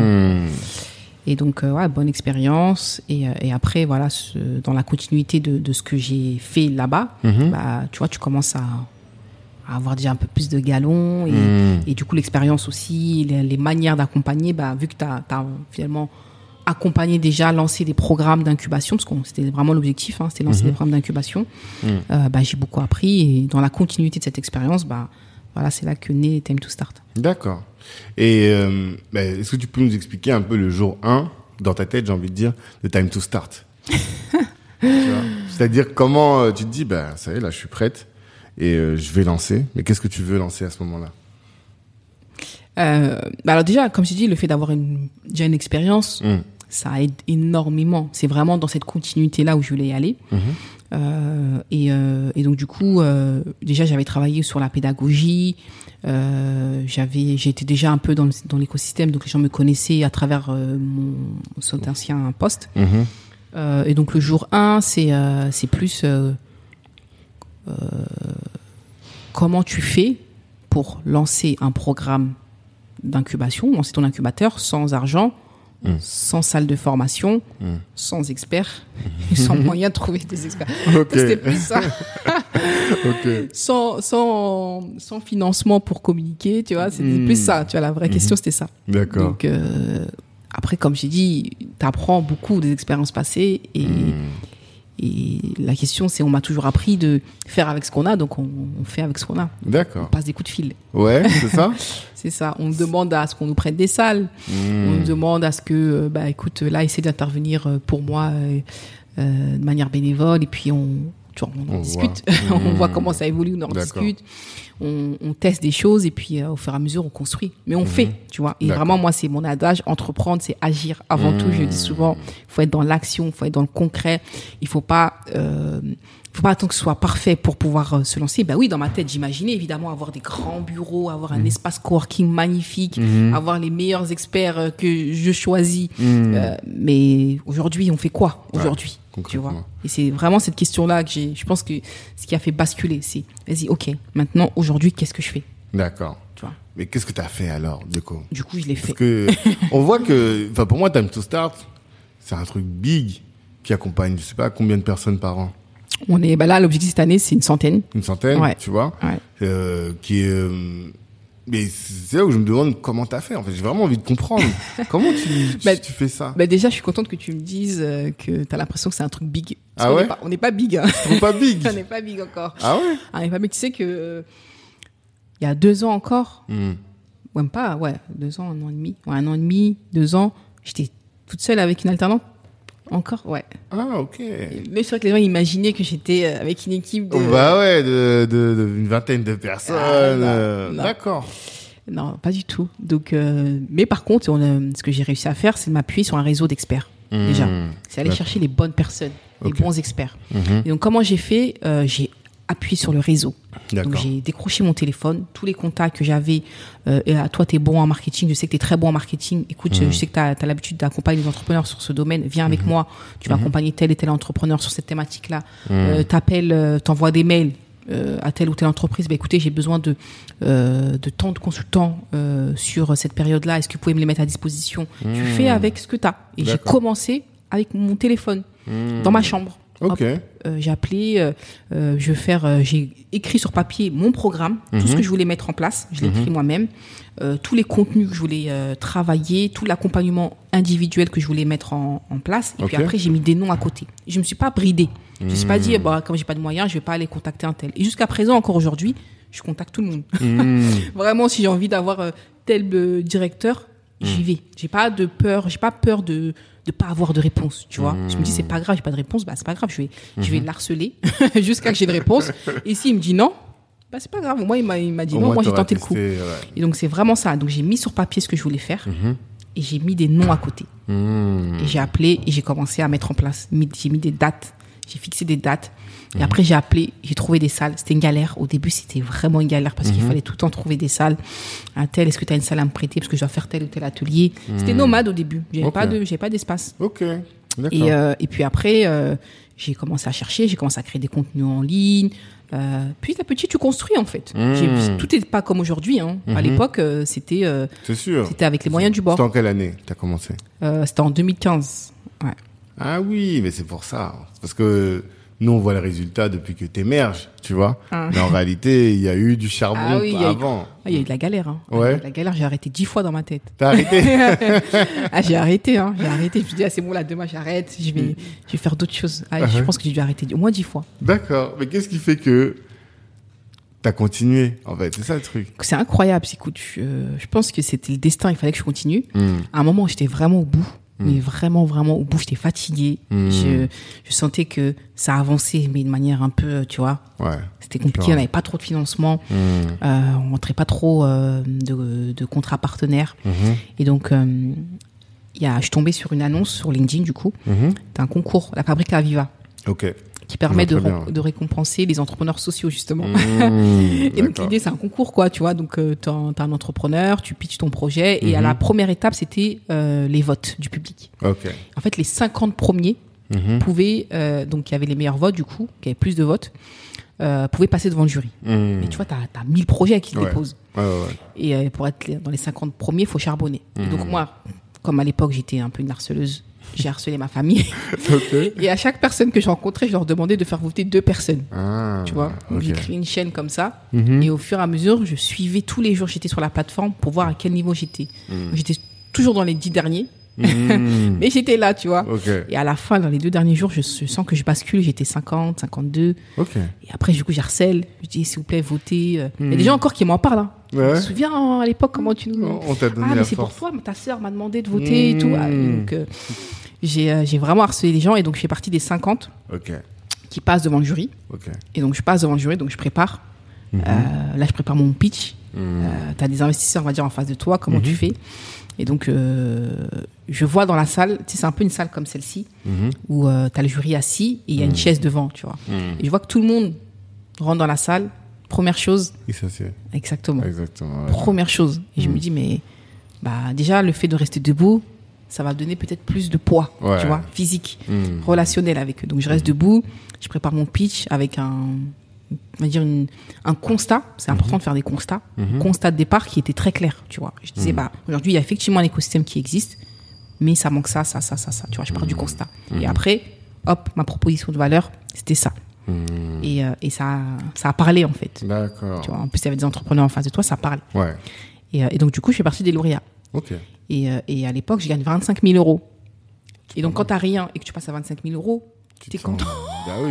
Même si après, je te rends compte que c'est rien, mais Ouais, mais le fait d'avoir galéré, Mhm. tu te dis, bah déjà, tu peux payer des prestataires, tu Ouais. peux, tu ça change, Ouais, tu vois, ouais, t'as totalement. 25 000 euros.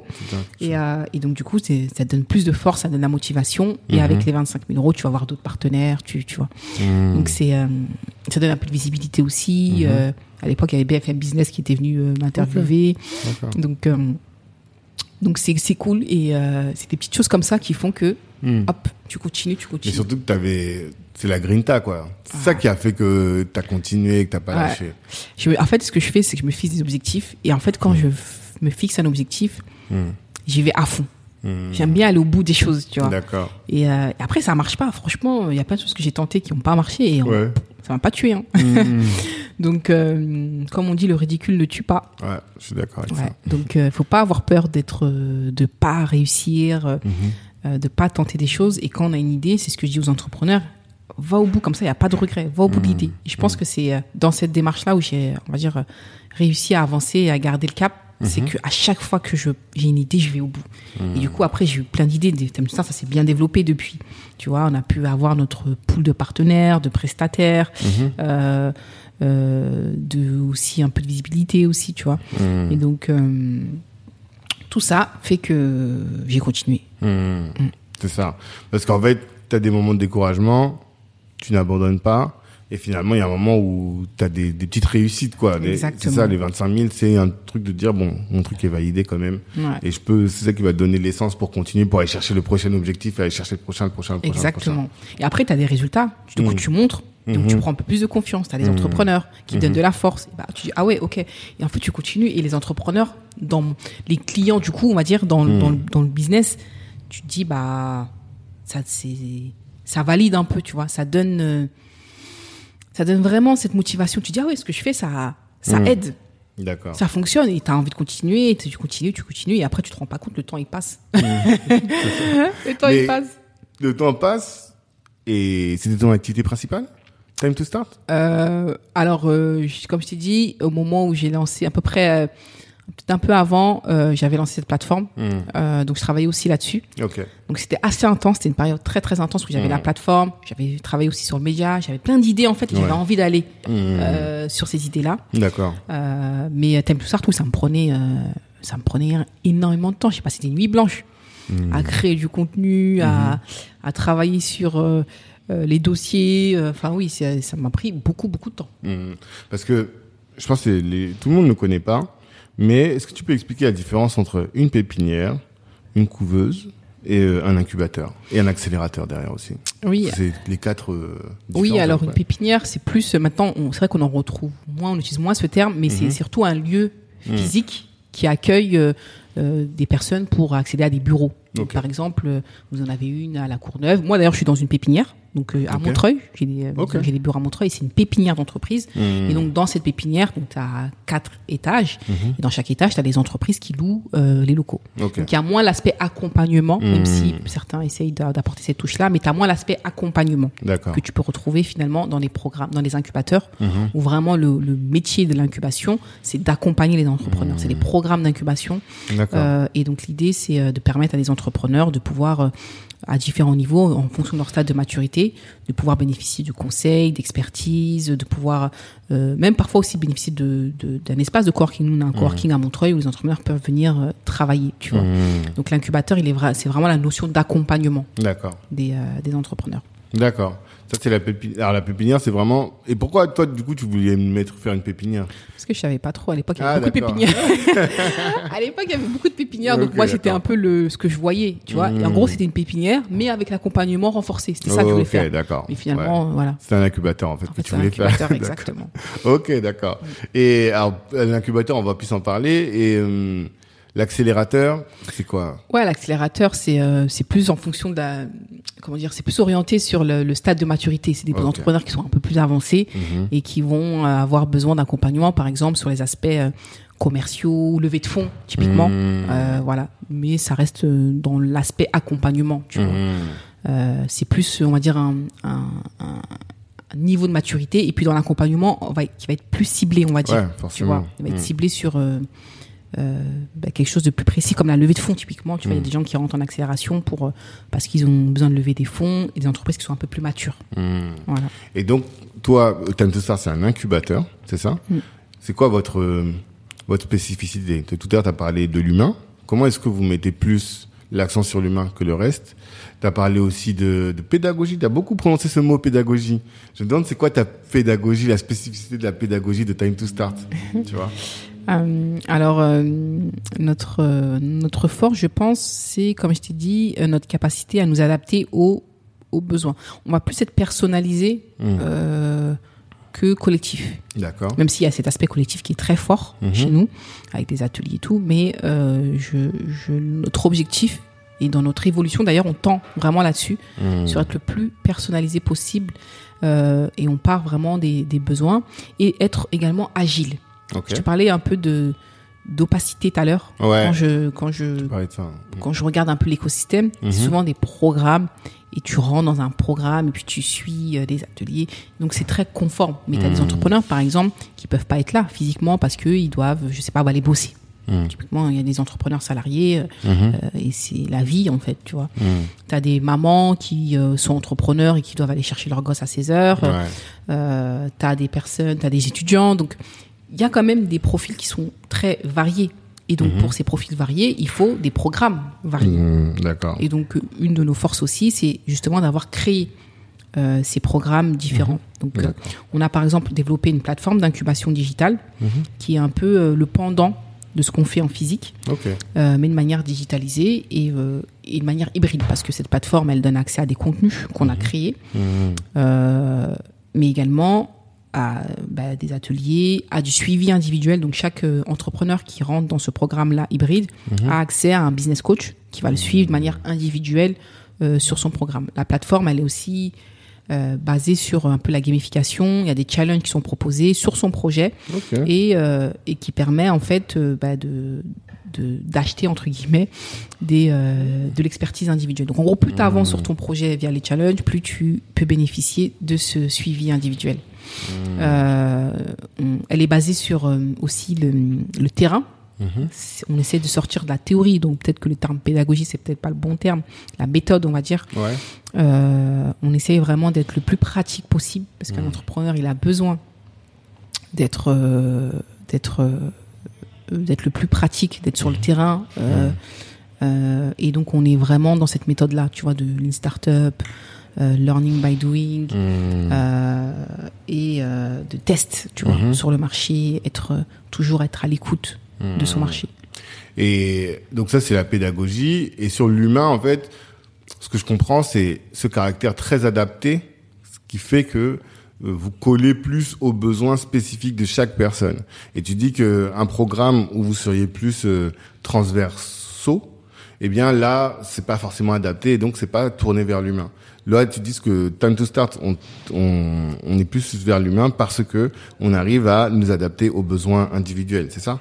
Oui, à ce niveau-là. Et puis aussi dans la dans la relation qu'on va avoir. Tu vois, l'idée c'est pas d'être euh, d'être dans la masse, on va dire. Mhm. Mais euh, tu vois, on veut connaître nos entrepreneurs, on veut Mhm. prendre le temps d'échanger avec eux. Mhm. Moi, je, tu vois, j'insiste beaucoup sur le fait que auprès des équipes, sur le fait de parler aux entrepreneurs, d'être là, d'être disponible en fait, tu vois. Mmh. Euh, et voilà, c'est ce côté-là qui est important, cette proximité. D'accord. D'accord. Et euh, donc ça, c'est c'est ce que tu as fait depuis le départ, 2015 à 2021. Après, on parlera de 2021.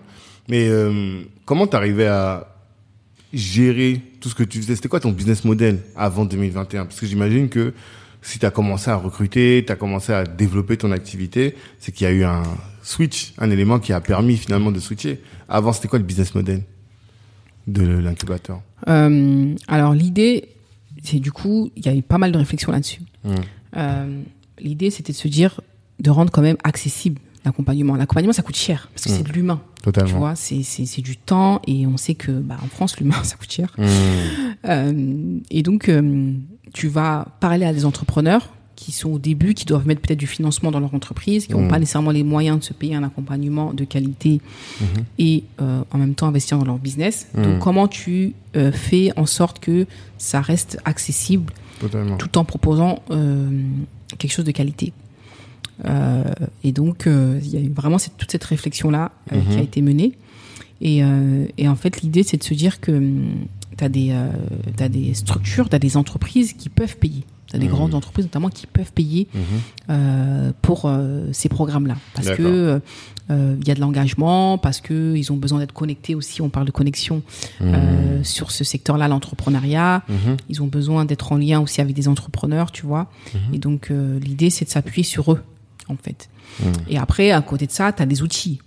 Tu as, développé une pédagogie, tu as développé des outils, donc une plateforme, tu as Mhm. développé euh, une méthode, tu as une expérience que tu peux aussi vendre Mhm. à d'autres acteurs qui, eux, ont les moyens de payer et Mhm. qui peuvent... euh, et qui peuvent être euh, aussi intéressés par, euh, Mhm. par ce que tu développes. Et donc, euh, il y a cette, aussi ce package qu'on propose Mhm. euh, puisqu'on a la plateforme qui est en marque blanche Ok. euh, et qui peut être à- mis à disposition euh, bah, d'un incubateur, d'un centre de Mmh. formation ou autre. D'accord. Voilà. Mais la difficulté, c'est que euh, je pense que les gens ne savent pas parler avec euh, les entreprises auxquelles tu fais référence. Tu vois, euh, nous, je vois, on, on a un de nos programmes là qui, qui parle beaucoup avec euh, les Gafa et tout ça, mais on se rend compte que c'est pas facile de bosser avec eux, hein, parce que toi, dans et, on dit souvent dans le milieu des startups, toi, t'es dans cette euh, ce besoin de réactivité, cette activité euh, rapide. Et les grands groupes, eux, t'inquiète, ils ont tout le temps, tu. Et du coup, ça fait que vous avez pas la même, euh, ouais, vous parlez pas de la même chose, vous parlez pas les mêmes langues un peu, tu vois. Comment est-ce que tu arrives à gérer ça? Alors, c'est, c'est- ça dépend, il faut parler à la bonne personne. Ok. Tu vois, dans l'entreprise, il faut vraiment cibler à qui tu veux parler. Est-ce que tu veux parler au responsable innovation? Est-ce que tu veux parler au responsable RSE, au responsable com? Tu vois, il faut Mhm. vraiment cibler la personne, la bonne personne. Et en fait, si tu cibles la bonne personne, elle va te comprendre. Quand tu vas lui expliquer ton positionnement, où est-ce que tu veux aller, euh, ton offre, elle Mhm. comprendra, tu vois. Hmm. Donc, euh, je pense que c'est euh, c'est important déjà de bien cibler parce que euh, un grand groupe, effectivement, t'as as tout, t'as Mhm. différents niveaux, donc il faut il faut parler au bon niveau et à la bonne personne. Et, euh, et là, t'arrives à matcher, à avoir quelque chose d'intéressant. D'accord. Ouais, c'est comme de, la vente complexe, quoi. T'es obligé d'aller chercher le bon interlocuteur. Ouais, et souvent, je- en fait, ce que tu dis, c'est que le- les projets qui tardent, c'est souvent des projets qui n'ont pas eu le bon interlocuteur, tu penses?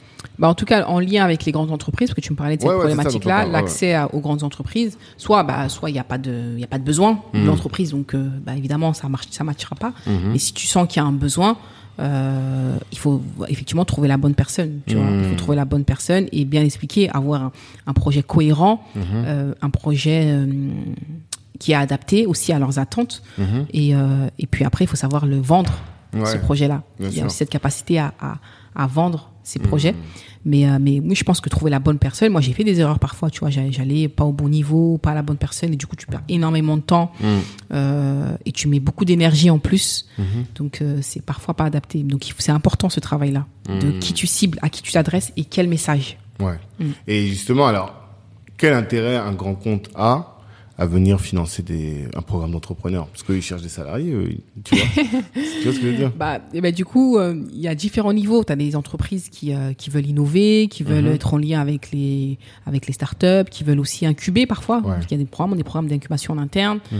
euh, qui veulent développer même leur propre programme en interne.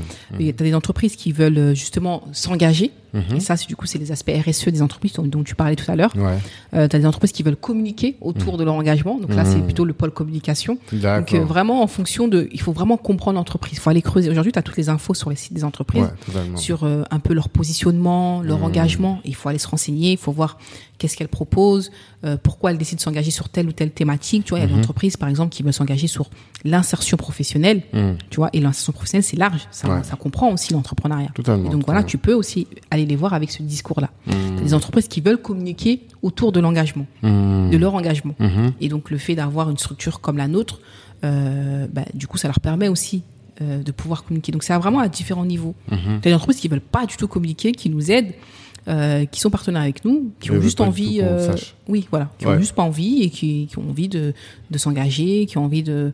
de-. Il y a aussi des entreprises qui veulent mobiliser en interne. Et le fait de pouvoir travailler avec une structure un peu plus petite, plus agile comme nous, ça permet de travailler sur d'autres niveaux. Donc nous, on travaille beaucoup avec certains collaborateurs Mhm. euh, de grands groupes, Du mécénat de compétences, ils font ça? Exactement, qui Ok. font du mécénat de compétences. Euh, et, et pour eux, c'est extrêmement enrichissant. Ouais. C'est en plus. Et du coup, à ce, mécénat- à ce mécénat de compétences, tu peux coupler un, un soutien, un partenariat financier. Mhm.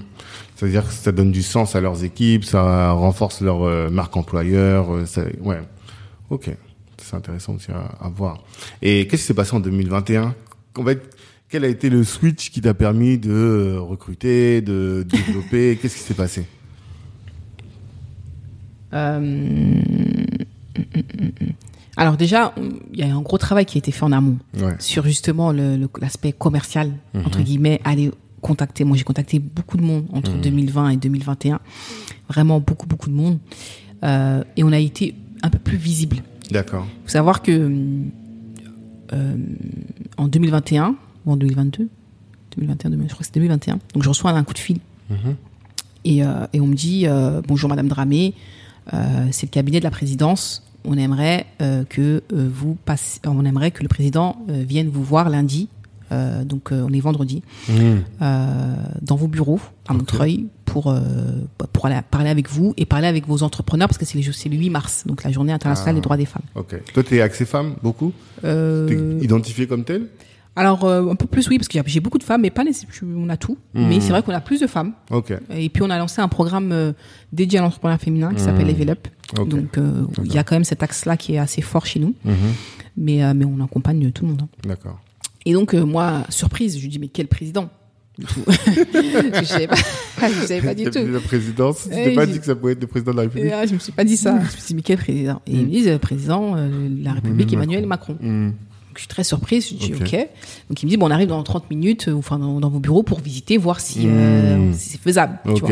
Donc euh, moi j'arrive, puis j'étais chez moi, donc j'arrive au bureau, Mmh. j'essaie de ranger un petit peu. Ils Mhm. me disent qu'ils vont vraiment arriver ou pas, parce que c'était une blague ou pas, Ouais, tu vois. ouais, ouais, tu sais Et, euh, finalement, effectivement, une heure après, t'as euh, quatre, euh, quatre véhicules qui arrivent, euh, qui se garent au parking et qui euh, et qui que je reçois. Ouais. Donc du coup, euh, il m'explique un peu la démarche, il m'explique et moi du coup, il m'interroge aussi sur my time to start Mhm. sur euh, ma mission, sur les profils d'entrepreneurs que je veux, je veux présenter aussi à- Ah, au président. D'accord. Et voilà, pendant deux heures, on échange et tout. Et, euh, et, et donc, ça, ça semble bien matché, tu vois. J'ai l'impression que j'ai bien pitché, Mhm.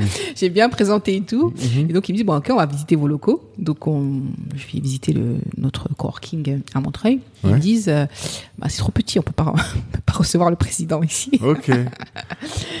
Et donc, euh, je dis, bah, écoutez, euh, désolé, hein, c'est les bureaux.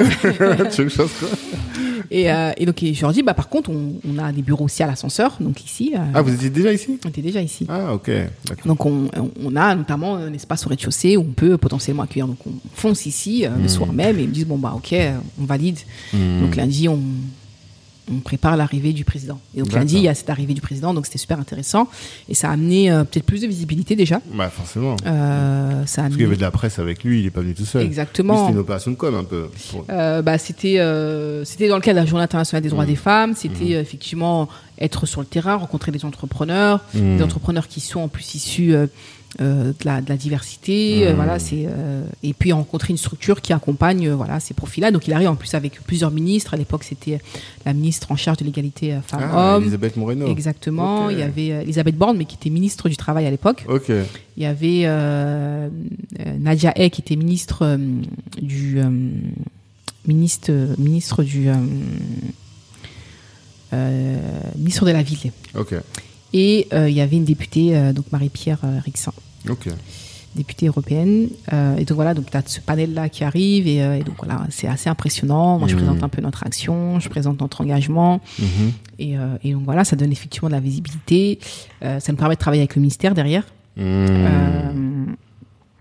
Euh, Travaille avec le ministère. de la ville. Donc Ouais. on fait un événement, on fait un, événement, euh, enfin un concours de pitch en fait, et on, fait, on fait ce concours de pitch au ministère euh, de la, euh, au ministère des, des relations parlementaires. Hmm. Et donc voilà, ça donne aussi un peu d'ampleur. On, on a un peu plus de galons du coup. On a un peu plus de force quand on va voir les, les Bien entreprises. sûr. Bien sûr. Euh, on Ouais, de tu par- communiques toi aussi sur ces éléments-là pour pouvoir Exactement. euh, donner de la légitimité en fait. Exactement, ça renforce notre légitimité. Mm.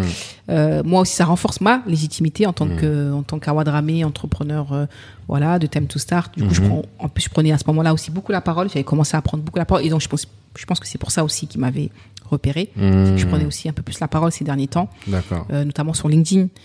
Je parlais beaucoup de des questions d'entrepreneuriat, Hmm. euh, d'entrepreneuriat, euh, de la diversité, de discrimination Mhm. euh, de, de quartiers populaires, euh, Mm. voilà, de tout ça. Et ce qui fait que bah, je pense que j'étais un peu plus repérée sur ces questions-là d'inclusion, d'égalité. Hmm. Et, et après, quelques temps après, je suis contactée par LinkedIn justement Hmm. pour être changemaker. Ouais. Et, et là aussi, ça fait une grosse visibilité puisque c'est une campagne média, donc télé. Euh, en plus, après Colanta, tu vois ta tête. euh, avant Colanta, plutôt, tu vois ta tête à la télé. Ah ouais ouais. Donc euh, c'est c'est impressionnant au cinéma, tu vois. Donc c'est une grosse campagne en fait, c'est une très très grosse campagne. Mhm. Tu prends plus encore un peu plus la parole sur ces sujets-là Hmm. et euh, donc ça ramène encore un peu plus de visibilité. Donc ça ça montre que c'est important aussi de parler de ses Mm. engagements, de sa Totalement. mission. Et c'est vraiment à ce moment-là parce que je parlais je parlais moins sur LinkedIn avant 2020 et donc à partir de 2020 2021 j'ai vraiment beaucoup pris la parole Hmm. sur LinkedIn et ça m'a ouvert ces opportunités là. Ok. Donc voilà. Donc la visibilité, en fait, t'es allé chercher de la visibilité Mm. et cette visibilité finalement, comme elle match avec les besoins un peu du jeu, enfin de, de l'époque, tu vois, Mm. on a envie la, la question de la femme. Je pense que tout le monde a commencé à comprendre qu'il y a un problème avec la situation de la femme en France Mm. et donc toi, c'est ton, c'était un de tes sujets. Euh, la situation aussi des, de, des problèmes de diversité et autres, c'est un de tes sujets. Mm. Il y a eu un match entre ce que toi tu proposes Mm. et les besoins euh, contemporains. Et c'est ça qui a fait finalement que tu as pu avoir euh, toutes les opportunités que tu as eues. Quoi. Exactement. Mm. Et le fait de- d'en parler, c'est très important. De prendre la parole, euh, bah ça, ça, ça ouvre ces opportunités. En tout cas, ça crée ces opportunités-là. Et après, si tu Mm. les saisis ou tu les saisis pas, mais au moins, ça crée ces opportunités. Mm. Et donc voilà. Et, euh, et après, bah du coup, t'as as plus d'opportunités. Toi-même, tu crées plus d'opportunités pour toi, ton Mm. activité. Donc voilà, tu vas avoir, euh, tu vas avoir plus de partenaires. T'arrives à Ok. décrocher plus de, con- de, de, de contrats. Et, euh, et tu rassures ceux qui sont déjà là en plus aussi. Aussi, bien sûr. Euh, donc voilà. Donc que ça. tu es dans la bonne direction, en fait. C'est ça. Ça leur montre que Exactement. tu es dans la bonne direction, qu'il faut continuer de t'accompagner, que ça va que aller de, de mieux en mieux. C'est ça. Et donc Mm. voilà, donc après tu recrutes une personne Mhm. euh, et, euh, et ça donne plus de temps toi pour justement faire l'aspect commercial, partenarial. Mm. Et, euh, et après tu rentres plus d'argent euh, du coup Ouais. et tu recrutes encore un peu plus de personnes. Voilà. Aujourd'hui, c'est combien? Vous êtes à combien d'équipes? neuf. Neuf? Ouais. D'accord. En termes de poste, alors, il y a toi, il y a Maïmouna, avec qui j'ai discuté récemment. Ouais. J'avais pas compris qu'elle c'était la directrice, toi, tu es la présidente. C'est ça? Donc, toi, tu as plus la fonction de, de représentation, de vision, et elle, donc, d'organisation et de structuration. C'est ça C'est ça. Opérationnel. Et Exactement. après, il y a qui d'autre? Après on a bah, du coup on a des deux personnes dans l'accompagnement. On a une on a deux personnes sur la partie partenariale. Mmh. On a une assistante, Mhm. euh, assistante direction, et on Mhm. a euh, quelqu'un dans la com. Et Mhm. vu qu'on a une plateforme euh, digitale, on a quelqu'un qui est dédié à Ah, la. Animer la, Exactement. plateforme. Voilà. Et après, le reste, c'est en prestataire. Donc, on a pas mal de prestataires aussi. Ouais. Euh, donc Beaucoup tout de formateurs, de coachs. euh, Ouais, tout ce qui est coach, on, donc on est en prestation, on peut pas les avoir en interne parce que ça Mm. coûterait trop cher. Bien sûr. Mais du coup, voilà, on a ce pôle qui un peu, pour moi, c'est la famille malgré tout, ça fait partie de la Mm. famille Time to C'est Start. votre écosystème en fait. Vous avez créé un écosystème Time to Start qui a vocation à accompagner les entrepreneurs. Quoi. C'est ça. Mais ta plateforme, elle est morte Tu en as fait quoi La plateforme que Elle est là, hein. celle que toi t'avais créée? Ouais, elle est là. hein. Ouais? Elle est là, toujours, moi. D'accord. euh, toujours, elle est toujours là. Et ça Mhm. d'ailleurs, c'est une des activités qui me fait vivre, pour être transparente Ah. avec toi, oui. Euh, ouais, clairement. D'accord. Ouais, ouais. euh, C'est vrai que les gens, ils pensent, euh, c'est vrai que je suis très ciblée à Time to Start, mais c'est parce Ouais, que je communique ça. beaucoup dessus. Oui, c'est ça. Mais, euh, mais c'est principalement cette plateforme-là qui. Ah ouais? Ouais. Elle s'appelle comment? Netwop. Net Wop. Wop. Ouais. Ok. Pourquoi Netwop? Euh, bah, le réseau, Ouais. C'était, euh, je coupe. Network, j'avais compris. ça fait un moment, hein, Ouais. j'ai choisi ça. Et puis l'idée de level up, tu vois. Ah, Netwop. Ok, Ouais. d'accord. Ok, si je comprends bien. Voilà. Et, Et donc, donc, euh, les gens, ils vont là-bas pour chercher des coachs et des experts. et vont chercher euh, plus de l'expertise et euh, du conseil, mais sur des euh, comme sur des problématiques très spécifiques, ce qui est différent de l'accompagnement, tu vois. C'est euh, sur des sur des, des- par exemple, je sais pas, je veux me développer euh, dans tel pays, est-ce que c'est pertinent ou pas, euh, comment je dois le faire, c'est très très spécifique. Ok. Donc voilà. C'est quoi ton persona? C'est des entrepreneurs qui réalisent des projets euh, euh, avec un chiffre d'affaires, enfin voilà, des entreprises bien établies avec un chiffre d'affaires de minimum de 100 000 euros. Ah oui. Euh, donc ils sont quand même déjà établis et Mhm. qui rencontrent des problématiques euh, de développement, euh, de croissance ou euh, de développement à l'international. Donc, Ok. euh, voilà, c'est plutôt ces profils-là. Et quel type d'expert C'est marrant. Tu sais que c'est- Nous, on a un club dans Black Network qui fait exactement ça. Hein. Je savais pas du tout. Ah ouais C'est marrant. Ah, les concurrents. Ouais, je pense pas, mais en tout cas, mais et donc quel type de d'experts ils vont trouver sur la plateforme? Euh, alors c'est surtout moi qui gère aujourd'hui, donc ça Mhm. peut être juridique, euh, ça peut être euh, euh, marketing, ça peut être comptable, ça peut être voilà à tout niveau en fait, et ouais après moi je, je fais le, le diagnostic, on va dire, c'est sur ça qui est intéressant aujourd'hui, Mmh. cette partie diagnostic. Mmh. Donc eux ils viennent, ils t'expliquent leurs problématiques. Ouais. Toi tu leur dis bon bah voilà, compte tenu de votre problématique, vous devez avoir tel tel tel tel tel quoi. C'est Ouais, ça au final. Exactement. Et après parfois ils me demandent des des, euh, des missions, on va dire très spécifiques. Mmh. Euh, ben voilà, j'ai besoin de faire un. J'ai besoin de finaliser mon BP sur un, de manière très vite parce que j'ai un pitch demain auprès d'investisseurs. Mhm. Est-ce que euh, tu vois, tu peux m'accompagner là-dessus? Enfin, voilà, c'est Mhm. très spécifique. Et toi aussi t'accompagnes? Bien sûr. Ah. mon, mon cœur de mon cœur de mon cœur de métier l'accompagnement. Ok. C'est c'est là où j'ai plus d'apport que ce soit à Time to Start d'ailleurs ou, Mmh. ou dans mes autres Ouais, activités. c'est-à-dire que toi, tu es encore opérationnel. Parce que moi, je vois, bon, c'est la patronne, quoi, tu vois. C'est la patronne et tu fais de la... Parce que moi, à mon avis, enfin, ben justement, ben c'est intéressant, quoi, cette discussion. Parce que pour moi, je te vois plus euh, en représentation femme politique. Enfin, vraiment, tu vois, Ah ouais, à ce point-là, toi, t'es Ouais. femme politique. en politique, parce que ben, c'est un peu le... Un moment quand tu montes, tu ah vois. ouais, tu me vois comme ça, toi Ben, un peu. C'est l'image que j'ai, tu vois. Mais parce que tu dois aller chercher des financements, des subventions. En plus, vous, c'est beaucoup de subventions, j'imagine, non? Oui, c'est euh, beaucoup de nous, on a beaucoup de partenaires privés, ouais. Ouais. Alors donc c'est pas de la subvention publique, c'est de subvention privée. Ouais. Et donc euh, j'imagine que ça c'est un travail à temps plein. Ouais, presque, clairement, c'est un, c'est un travail à plus que temps plein même. Voilà, c'est des nuits ça, blanches. Donc oui, j'ai fait beaucoup. Ben, tu sais, moi je te dis, ça, les équipes nous ont grandi euh, que, que vois. récemment. Récemment, bah ouais, Donc ça. on a, moi j'ai fait beaucoup de dossiers, j'ai fait beaucoup d'appels à, Mmh. tu vois, j'ai fait beaucoup de rendez-vous. Là maintenant on a des gens qui sont qui m'appuient là-dessus, mais euh, mais euh, oui, euh, je reste quand même, j'ai quand même cette touche encore un peu opérationnelle. Oui, moins qu'avant. On va pas se mentir, oui, moins qu'avant. Mmh. Euh, et notamment sur Time to Start. Mais sinon pour le reste, oui, je reste euh, quand même assez. euh, D'accord, opérationnel. opérationnel.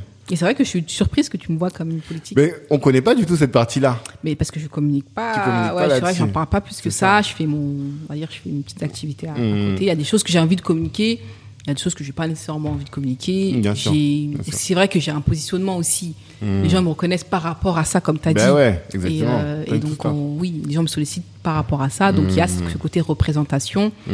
Il y a ce côté. euh, mais moi, ce que j'aime faire le plus, c'est quoi? C'est vraiment accompagner les gens. ce que Ah, j'aime faire le plus, moi, c'est pas la représentation, c'est pas, c'est être avec des entrepreneurs. Toi, tu es une coach d'entrepreneur ou une consultante. Tu, tu te définis plus pour une coach ou une consultante? Euh, un peu des deux. Je pense Ouais. un mix des deux. D'accord. Coach, compte, Ouais, conseil, consultant, euh, coach. Un mix entre les deux. Ok.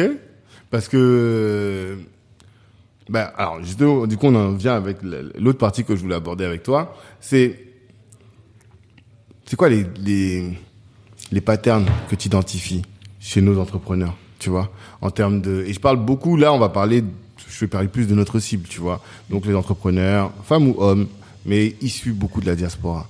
C'est quoi les patterns? Tu te dis, mais voilà, moi chez nos entrepreneurs, je vois trop ça. Ce serait quoi? Euh,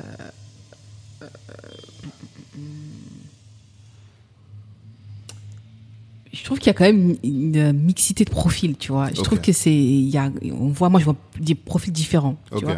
Euh, ne Ah serait-ce oui, qu'en tu termes, disais qu'il n'y a pas un personnage, ce que tu disais. ouais, il y en a peut-être un- 4-5 quoi. avatar. ok, d'accord. Mais, euh, mais ce que je vois, c'est que euh, déjà, ne serait-ce qu'en termes de, de, de comment dire, de d'expérience. Tu vois, tu vas avoir des gens, par exemple, qui sont salariés, qui disent ouais, mais en fait là, moi, j'ai l'impression que je j'évolue plus dans le monde du salariat et j'ai besoin d'entreprendre. Il y a des gens qui sont au chômage, qui vont dire ouais, ben en fait, moi, je pense que l'entrepreneuriat c'est ma voie.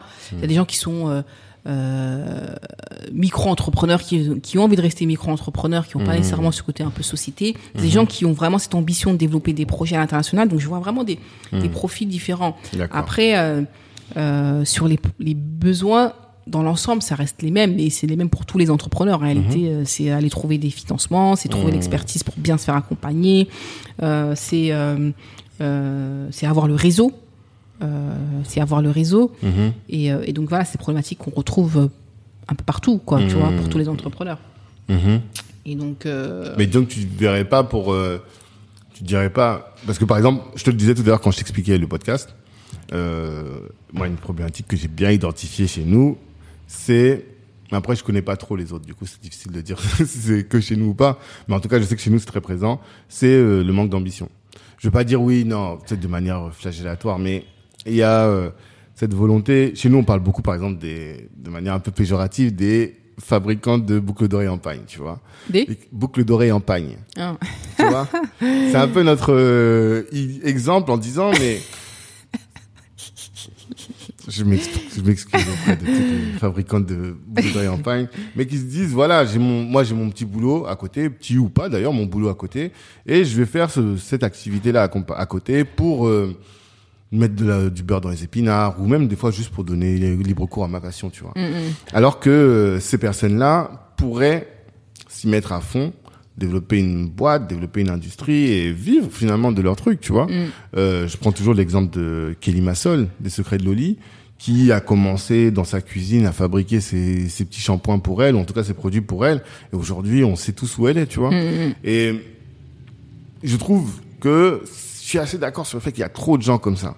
Et pour moi, je trouve qu'il y a trop de gens comme ça parce qu'il n'y a pas assez d'exemples, tu vois.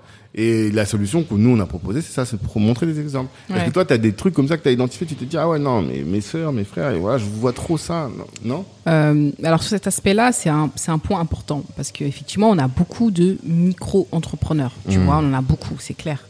Euh, mais euh, c'est peut-être aussi lié à une problématique qui est l'accès au financement pour se développer. À côté, les gens ils sont parfois obligés d'aller travailler pour payer leur loyer, pour euh, les, les enfants. Donc il y a cette forme de...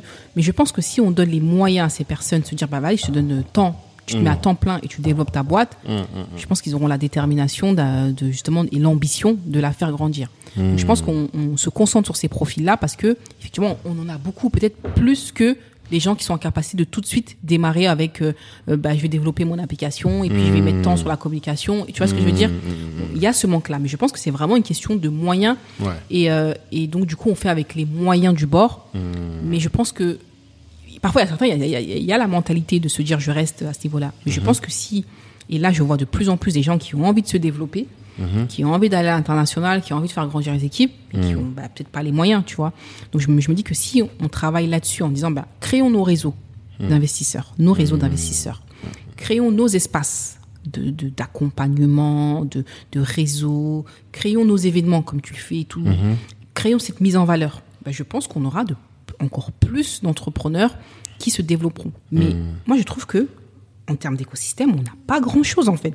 Il, y a, il y a de plus en plus, c'est vrai, mais c'est très léger. Quand tu vois, par exemple, moi je connais plutôt bien l'écosystème parisien, où entre eux, ça crée des passes, euh, des passes décisives, on se donne, on fait venir tel investisseur, et puis ah, je connais un tel qui peut peut-être intéresser, et puis ah, j'ai mon cousin qui, tu vois, il y a ce côté-là où tu peux facilement accéder à. Et je trouve que pour nous, il y a encore beaucoup, beaucoup de boulot. Regarde, est-ce que tu connais beaucoup Il y en a des réseaux d'investisseurs spécialisés, par exemple, sur des profils issus de la diaspora. On a quelques-uns Ouais. qui commencent à émerger. Ouais, ouais. On les voit pas beaucoup. On Ouais. les voit pas prendre la parole, on ne voit pas trop se connecter aux gens, tu vois ce que je veux dire?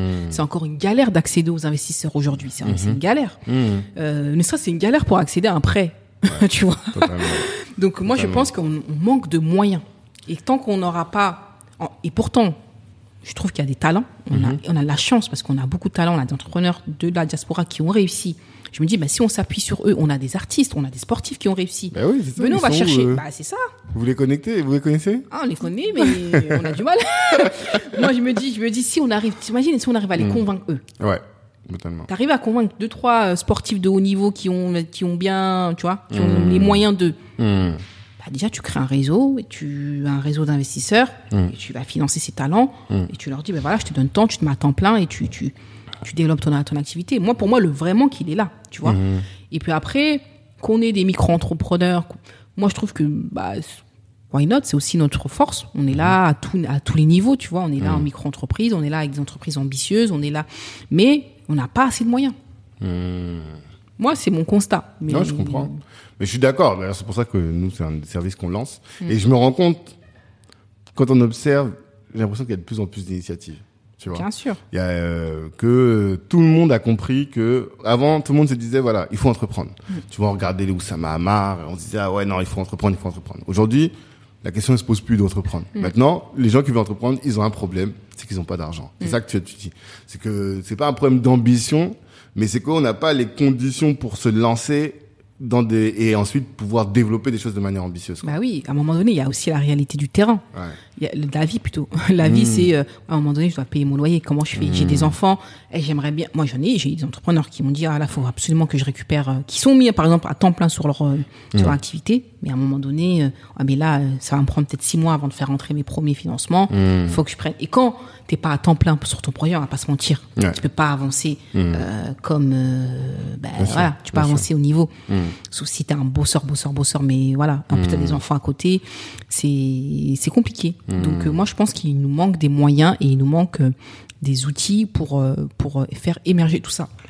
Moi j'ai plein d'entrepreneurs qui viennent voir qui me, avec des super projets. hein. Moi j'aimerais investir si j'avais de l'argent, mais qui me disent bah ouais, je- j'ai là il me faut tant parce que j'aimerais développer mon mon local comme ça, j'aimerais créer mon laboratoire, j'aimerais créer mon site. Tu vois c'est c'est c'est bien, c'est de l'ambition. Mais elles n'ont pas les moyens. Et quand elles vont taper aux portes, on les bloque. Il y a aussi cette réalité-là qu'on a tendance un peu à sous-estimer. On n'est pas facilité aujourd'hui. Donc, euh, je pense qu'il faut pas qu'on se, on se, comment dire, on se mette cette pression, ce, ce- on a déjà assez de clichés de l'extérieur. Ouais. Venez à l'interne, on, on se donne, euh, de la force. ouais, on se donne de la force chose. et on valorise toutes les initiatives, toutes les entreprises, toutes les, et, euh, et, euh, et qu'on crée des réseaux surtout. Non, c'est pas tombé dans l'oreille d'un sourd. c'est ce que nous on fait effectivement, mais t'as raison. c'est- Ouais, peut-être qu'on est un peu difficile. Ouais. Euh, nous, quand on voit les nos frères, nos sœurs, et on devrait plutôt se dire, mais voilà, quelle solution on peut mettre en place? Et euh, ouais, le financement, c'en est une. T'as, enfin, là-dessus, je pense qu'il y a, il y y a peu de doute, tu vois. J'écoutais un podcast récemment, ça commence à faire quelques temps, et le gars dit euh, ouais tu sais moi euh, j'ai pas eu beaucoup de chance pour euh, me lancer, on m'a juste donné 80 000 euros pour lancer ma boîte. Je suis assis, j'ai dit ah putain. Je crois que c'est à partir de ce moment-là que j'ai commencé à arrêter d'écouter ce podcast parce que je me suis dit mais en fait on parle pas des mêmes choses quoi, tu vois. Les gens ils partent avec moins 80 000 euros chez nous, ils ils ont pas et ce qui fait dire à certains, Ibrahima Sissoko m'a dit ça récemment, il m'a dit que pour lui le chemin normalement d'entrepreneuriat chez nous c'est tu finis les études, tu bosses, tu vois. Et donc, tu crées ta famille, parce que chez nous, c'est hyper important, tu vois, de commencer à t'installer, tu commences à acheter ton appartement, tu, tu fais ta, ta vie, et après, t'entreprends. Parce que, sinon, tu vas finir malheureux, quoi. Parce que si tu te lances juste après les études, t'es là, tu galères, euh, toute ta vie, ta mère, elle te demande, mais tu fais quoi Euh, T'en es où euh Moi, bah, la fille de ma copine, le mari, le frère fils de ma copine, il est déjà là, il achète un appart, et toi, t'es là. Et chez nous, c'est tellement, tu vois, c'est Ouais. pesant, je trouve, ça, dans notre, dans nos milieux. Oui. Mais du coup, le schéma, ça devrait être celui-là. Je sais pas ce que toi, t'as comme avis. Euh, c'est vrai qu'il y a beaucoup de pression euh, familiale là-dessus, c'est c'est sûr. Moi, je pense qu'il n'y a pas de bon chemin Mhm. pour entreprendre, parce que tu as des gens qui ont entrepris, moi je j'en ai des entrepreneurs euh, qui ont entrepris après leurs études et qui Ouais. marchent très très bien. Euh, on peut d'ailleurs même réussir sans, sans se lever des fonds. Tu as beaucoup d'entrepreneurs qui font euh, vraiment des parcours exceptionnels Mhm. avec qui ont commencé avec rien du tout Mhm. et aujourd'hui qui euh, non seulement euh, arrivent à se payer un bon salaire mais aussi ont des équipes ont des locaux Mhm. ils se développent et tout donc euh, euh, mais du coup faut bien se faire accompagner c'est important l'accompagnement par contre Euh, donc je sais pas s'il y a le il y a un bon chemin euh, mais c'est sûr que c'est euh, quand t'as- moi je vois les profils types c'est vrai que c'est souvent des gens qui euh, qui ont déjà une première expérience et Mhm. qui euh, qui ont un peu de solidité on va dire financière mais il y a des gens qui ont pas le choix aussi Mhm. les gens malheureusement qui se lancent parce que bah ouais mais bon là j'ai pas de possibilité je suis pas euh, j'arrive pas à trouver quelque chose qui correspond à mes compétences à mon Ouais. expérience. Et je trouve que l'entrepreneuriat c'est un moyen pour euh, pour moi de me développer de valoriser mon mon expérience mon expertise. Donc euh, euh, je, je je sais pas s'il y a le il y a un bon chemin tu vois. Mhm. je, je- vraiment je sais pas s'il y a un bon chemin. Je pense que ça vient du cœur c'est c'est instinctif euh, faut pas avoir peur de recommencer tu Mhm. vois de retarder de dire bah en fait là c'est bon j'ai testé ça marche pas trop pour le moment je préfère aller sur le marché de l'emploi et peut-être revenir plus tard. Mhm. euh, il y a pas de bon pour moi il y a pas de bon moment pas de bon parcours il y a pas de parcours idéal tu vois. Mhm. euh, chacun fait comme euh, il le sent et le plus important comme j'ai dit c'est vraiment d'aller au bout de, de quelque chose tu vois. Et puis se dire à un moment bon là je peux plus et c'est pas grave je repars je reviens tu vois Et euh, et il y a ça. Et puis euh, après il y a une question de, de comment on s'entoure. Parce que peut-être que ça c'est un problème aussi. Peut-être quand tu me disais euh, un des constats c'est que certains euh, pensent qu'ils peuvent euh, avancer seuls. Je veux Ah. dire j'ai pas envie de me faire accompagner ou euh, j'ai pas envie de c'est difficile d'entreprendre seul. C'est Hmm. c'est impossible presque. En Mhm. fait il faut que tu t'entoures quand tu te fais un- quand tu entreprends. Mhm. et ce côté où je veux aller parfois même chercher ailleurs tu vois des, alors Mhm. qu'on a dans nos réseaux quand même des choses qui existent Ouais. je trouve ça c'est un peu euh, c'est un peu dommage tu vois C'est se tirer une balle dans le pied quand même. ouais quand Ouais. même quand Ouais. même je pense donc euh, ouais donc euh, ça c'est un parcours type qu'il a donné mais moi j'ai vu d'autres parcours qui qui ne sont pas nécessairement celui-ci et qui, qui fonctionnent aussi très bien. Mais ça Mhm. dépend de plein de choses en réalité. Ça dépend de ton entourage. Est-ce que tu as le soutien de ta famille Mhm. ou pas? Est-ce que tu as les, reins euh, pour pouvoir payer le loyer? Est-ce que tu arrives à te projeter là sur six mois? Est-ce que Mhm. tu vois Il y a plein de choses qui font que on fait un, on fait un choix. Moi, j'ai vu des gens où c'était compliqué hein, au début et pourtant, euh, ils ont tenu le coup et ils sont là Mhm. encore, tu vois. Mhm. Euh, ouais, donc voilà. D'accord. Et j'avais une question. Pourquoi les entrepreneurs particulièrement? C'est quoi ton- Qu'est-ce qui te fascine pas dans l'entrepreneuriat pour toi, mais dans euh, l'entrepreneuriat, dans l'importance de l'entrepreneuriat? Pourquoi est-ce que c'est important d'accompagner des entrepreneurs selon toi? Tu poses des questions, euh, vraiment. tu vas aller chercher les questions. Bah, C'est des questions que je me pose même pour moi-même. Oui, bah c'est une bonne question en tout cas. Euh, parce que je pense que le changement, en fait, moi, mon constat aussi départ, c'est vrai que j'en ai pas parlé, c'est que quand j'étais en, en entreprise, on m'a posé la question de comment t'es arrivé là. Hmm. Et en fait, cette question, elle m'a énormément gênée parce que c'était comment t'es arrivé là, toi, fille de Sevran, euh, euh, qui a comment a fait, comment t'as fait pour intégrer ESCP, comment t'as fait pour intégrer un grand groupe. Tu vois, c'était dans ce sens-là. Ok. En fait, cette question, elle m'a énormément gênée. Elle m'a, elle m'a, tu vois, c'était oh à ce point-là, tu vois. Et quand j'ai vu les modes même de recrutement, Mhm. en fait, l'entreprise, elle recrute dans les grandes écoles. Mais ces grandes écoles, elles recrutent les mêmes profils. Ouais. C'est papa qui a fait cette école-là. La plupart, c'était ça, tu vois. Et en fait, on- je me dis, il y, a un- il y a un système qui est créé là. On, on intègre des gens dans les écoles, les mêmes profils, et on recrute ces mêmes profils dans les entreprises. Donc, à quel moment on a notre place Tu vois ce que je veux dire Totalement. en fait, ce point-là, c'est vrai que j'en parle pas beaucoup, mais c'est quelque chose qui m'anime énormément, de se dire, bah, le changement passera par nous, en fait. Et le fait de se dire, bah, ces profils-là, qui seront euh, bah, les futurs employeurs Hmm. de demain, peut-être qui permettront de casser ce système-là. Et, et je pense pour moi que le changement passera par la création de valeur. Tu vois, et l'entrepreneur, c'est ce qui fait, il crée de la valeur, il crée des choses. Et, euh, et donc pour moi, la mission à terme, c'est ça, c'est de se dire, euh, on a créé des entreprises qui recrutent en fonction du talent, tu vois, et pas en fonction de tel diplôme ou tel, tu vois. Et, euh, et donc c'est euh, c'est pour ça c'est pour ça que les entrepreneurs me fascinent parce que euh, je pense qu'ils sont la clé du changement. Et je me dis que si on accompagne ceux qui vont créer les emplois dans nos territoires, dans, pour nos profils, bah, ça sera un grand pas pour l'humanité. Mmh, rien que ça. Non, mais je suis tout à fait d'accord. Et deux autres initiatives dont j'ai envie de parler avant qu'on se sépare. Impulsion Food. Yes. D'où est-ce que ça t'est venu? Comment est-ce que t'as Impulsion Food, euh, Impulsion Food, c'est euh, c'est euh, déjà c'est un constat de, de encore plus euh, personnaliser l'accompagnement ou en, tout, en plus affiner l'accompagnement, se dire sur mhm. certains secteurs, il faut qu'on renforce l'accompagnement. Okay. Donc il y a la food, mais il y en a, il y en a d'autres aussi qui, qui vont arriver. Mhm. et donc et donc ça ça part de ce constat-là. Après c'est la rencontre avec Kader, mhm. les échanges. Lui il était aussi sur cette volonté de former, tu vois. Et moi, du coup, euh, sur l'accompagnement, et donc voilà, ça a fait le, ça a fait le matching. Et l'idée, mhm. c'est de se dire, bah, sur ces profils-là, euh, il faut avoir aussi un accompagnement euh, renforcé sur les aspects métiers, les aspects qualité, les aspects euh, hygiène et tout. Et donc, on va coupler l'accompagnement des entrepreneurs mhm. avec ça pour renforcer la réussite sur ces mhm. secteurs-là. D'accord. Donc aujourd'hui, là, vous êtes à la deuxième promo? Non, on a fait une promo. Une seule ah, ok. Et là, vous recrutez la prochaine Ouais, euh, pour la rentrée. Si tout va bien. Ouais, c'est ça. Et c'est quoi votre euh, sentiment par rapport à cette première promo? Comment, quels sont les feedbacks, quoi, in fine?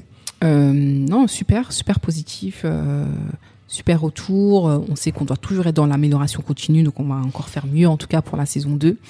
Euh, je pense que c'est très important d'avoir un programme spécialisé sur ces secteurs-là. Mhm c'est des secteurs qui sont quand même assez euh, particuliers. Euh, il y a mhm. énormément d'exigences. Mhm. Euh, et donc, il faut être en capacité de, de, de former, des, d'accompagner plutôt des, des, entrepreneurs, des chefs mhm. d'entreprise. Et, et, donc, c'est nécessaire. Et la food, je te sens pas tech. On dirait que c'est pas ton sujet, toi, la tech. Hmm, attention. si, je sais, mais en tout cas, j'ai pas l'impression que ce soit un une thématique vraiment forte que vous poussez, quoi, tu vois Alors, détrompe-toi, parce qu'on a lancé un l'an dernier, on a lancé un programme en partenariat avec Renault mhm. euh, pour accompagner 10 entrepreneurs tech. Ok. Ouais. D'accord.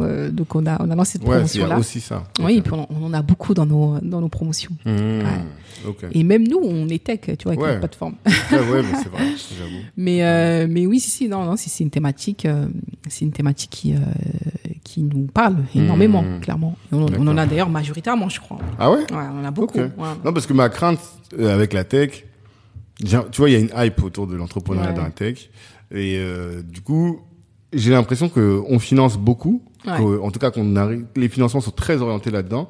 Et alors que il y a des gens qui ont envie de faire euh, des restos, qui ont envie de faire euh, des boucles d'oreilles en pagne aussi, tu vois, et qui doivent être financés. Mais tu vois ce que je veux dire? Et, euh, Qui ont aussi besoin de financement. Et je me suis dit, peut-être que vous vous étiez dit, bah, il faut aussi aller sur ces gens-là. Mais clairement, mm. mais clairement. Quand je te parle de mixité, c'est aussi à ce niveau-là, en termes de ah. secteur d'activité. On peut pas se dire, c'est vrai que c'est plus sexy la tech, mais on peut mm. pas se dire, surtout dans nos profils, qu'on mm-hmm. va se faire un focus là-dessus. C'est pas possible. Mm. On a besoin d'accompagner d'autres types d'autres types d'entrepreneurs. Il mhm. n'y euh, a pas que clairement il n'y a pas que la tech, il n'y a pas que la food. Euh, par exemple sur le prêt-à-porter aussi, il y a énormément de choses à faire. Tu vois, il y a, y a, des talents, c'est incroyable. Mhm. Euh, au niveau culturel, au niveau de la cosmétique, tout ça, c'est des choses où il y a du travail à faire. Et mhm. effectivement, il faut pas idéaliser la tech parce que l'entrepreneuriat, c'est plein de choses. D'accord. Et on en vient encore à ce sujet.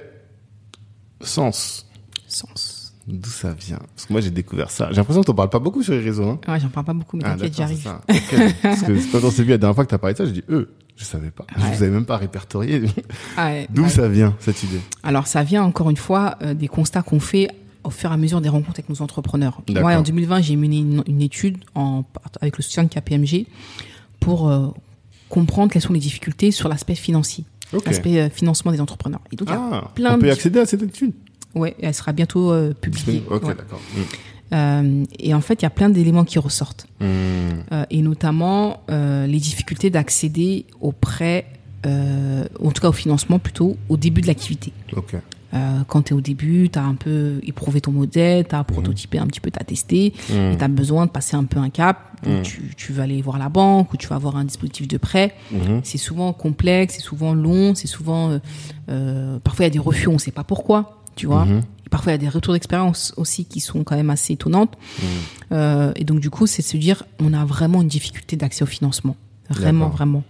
Et, euh, et donc comment on arrive à avoir un outil complémentaire à ce qui existe déjà et à la fois toujours dans l'agilité euh, pour euh, pour aider ces entrepreneurs. Donc l'idée c'était de faire du prêt gratuit sans intérêt. Pourquoi sans, sans intérêt et sans obligation de couplage bancaire? C'est que souvent les dispositifs de prêt aujourd'hui, là, les prêts euh, d'honneur, il faut coupler avec un prêt bancaire. Donc tu vas avoir un tel, tu vas demander 10, il va dire ok, mais toi tu dois avoir un apport et en plus tu dois demander à la banque euh, 10, tu vois. Et du coup ça complexifie parce que la banque demande d'avoir un apport, mais toi t'as pas d'apport, Ouais, tu vois. bah mm. Donc c'est tout ça qui je trouve dommage et à côté de ça tu as des talents. Moi je vois vraiment des gens qui me disent j'aimerais tellement tu vois l'aider, pousser. ouais.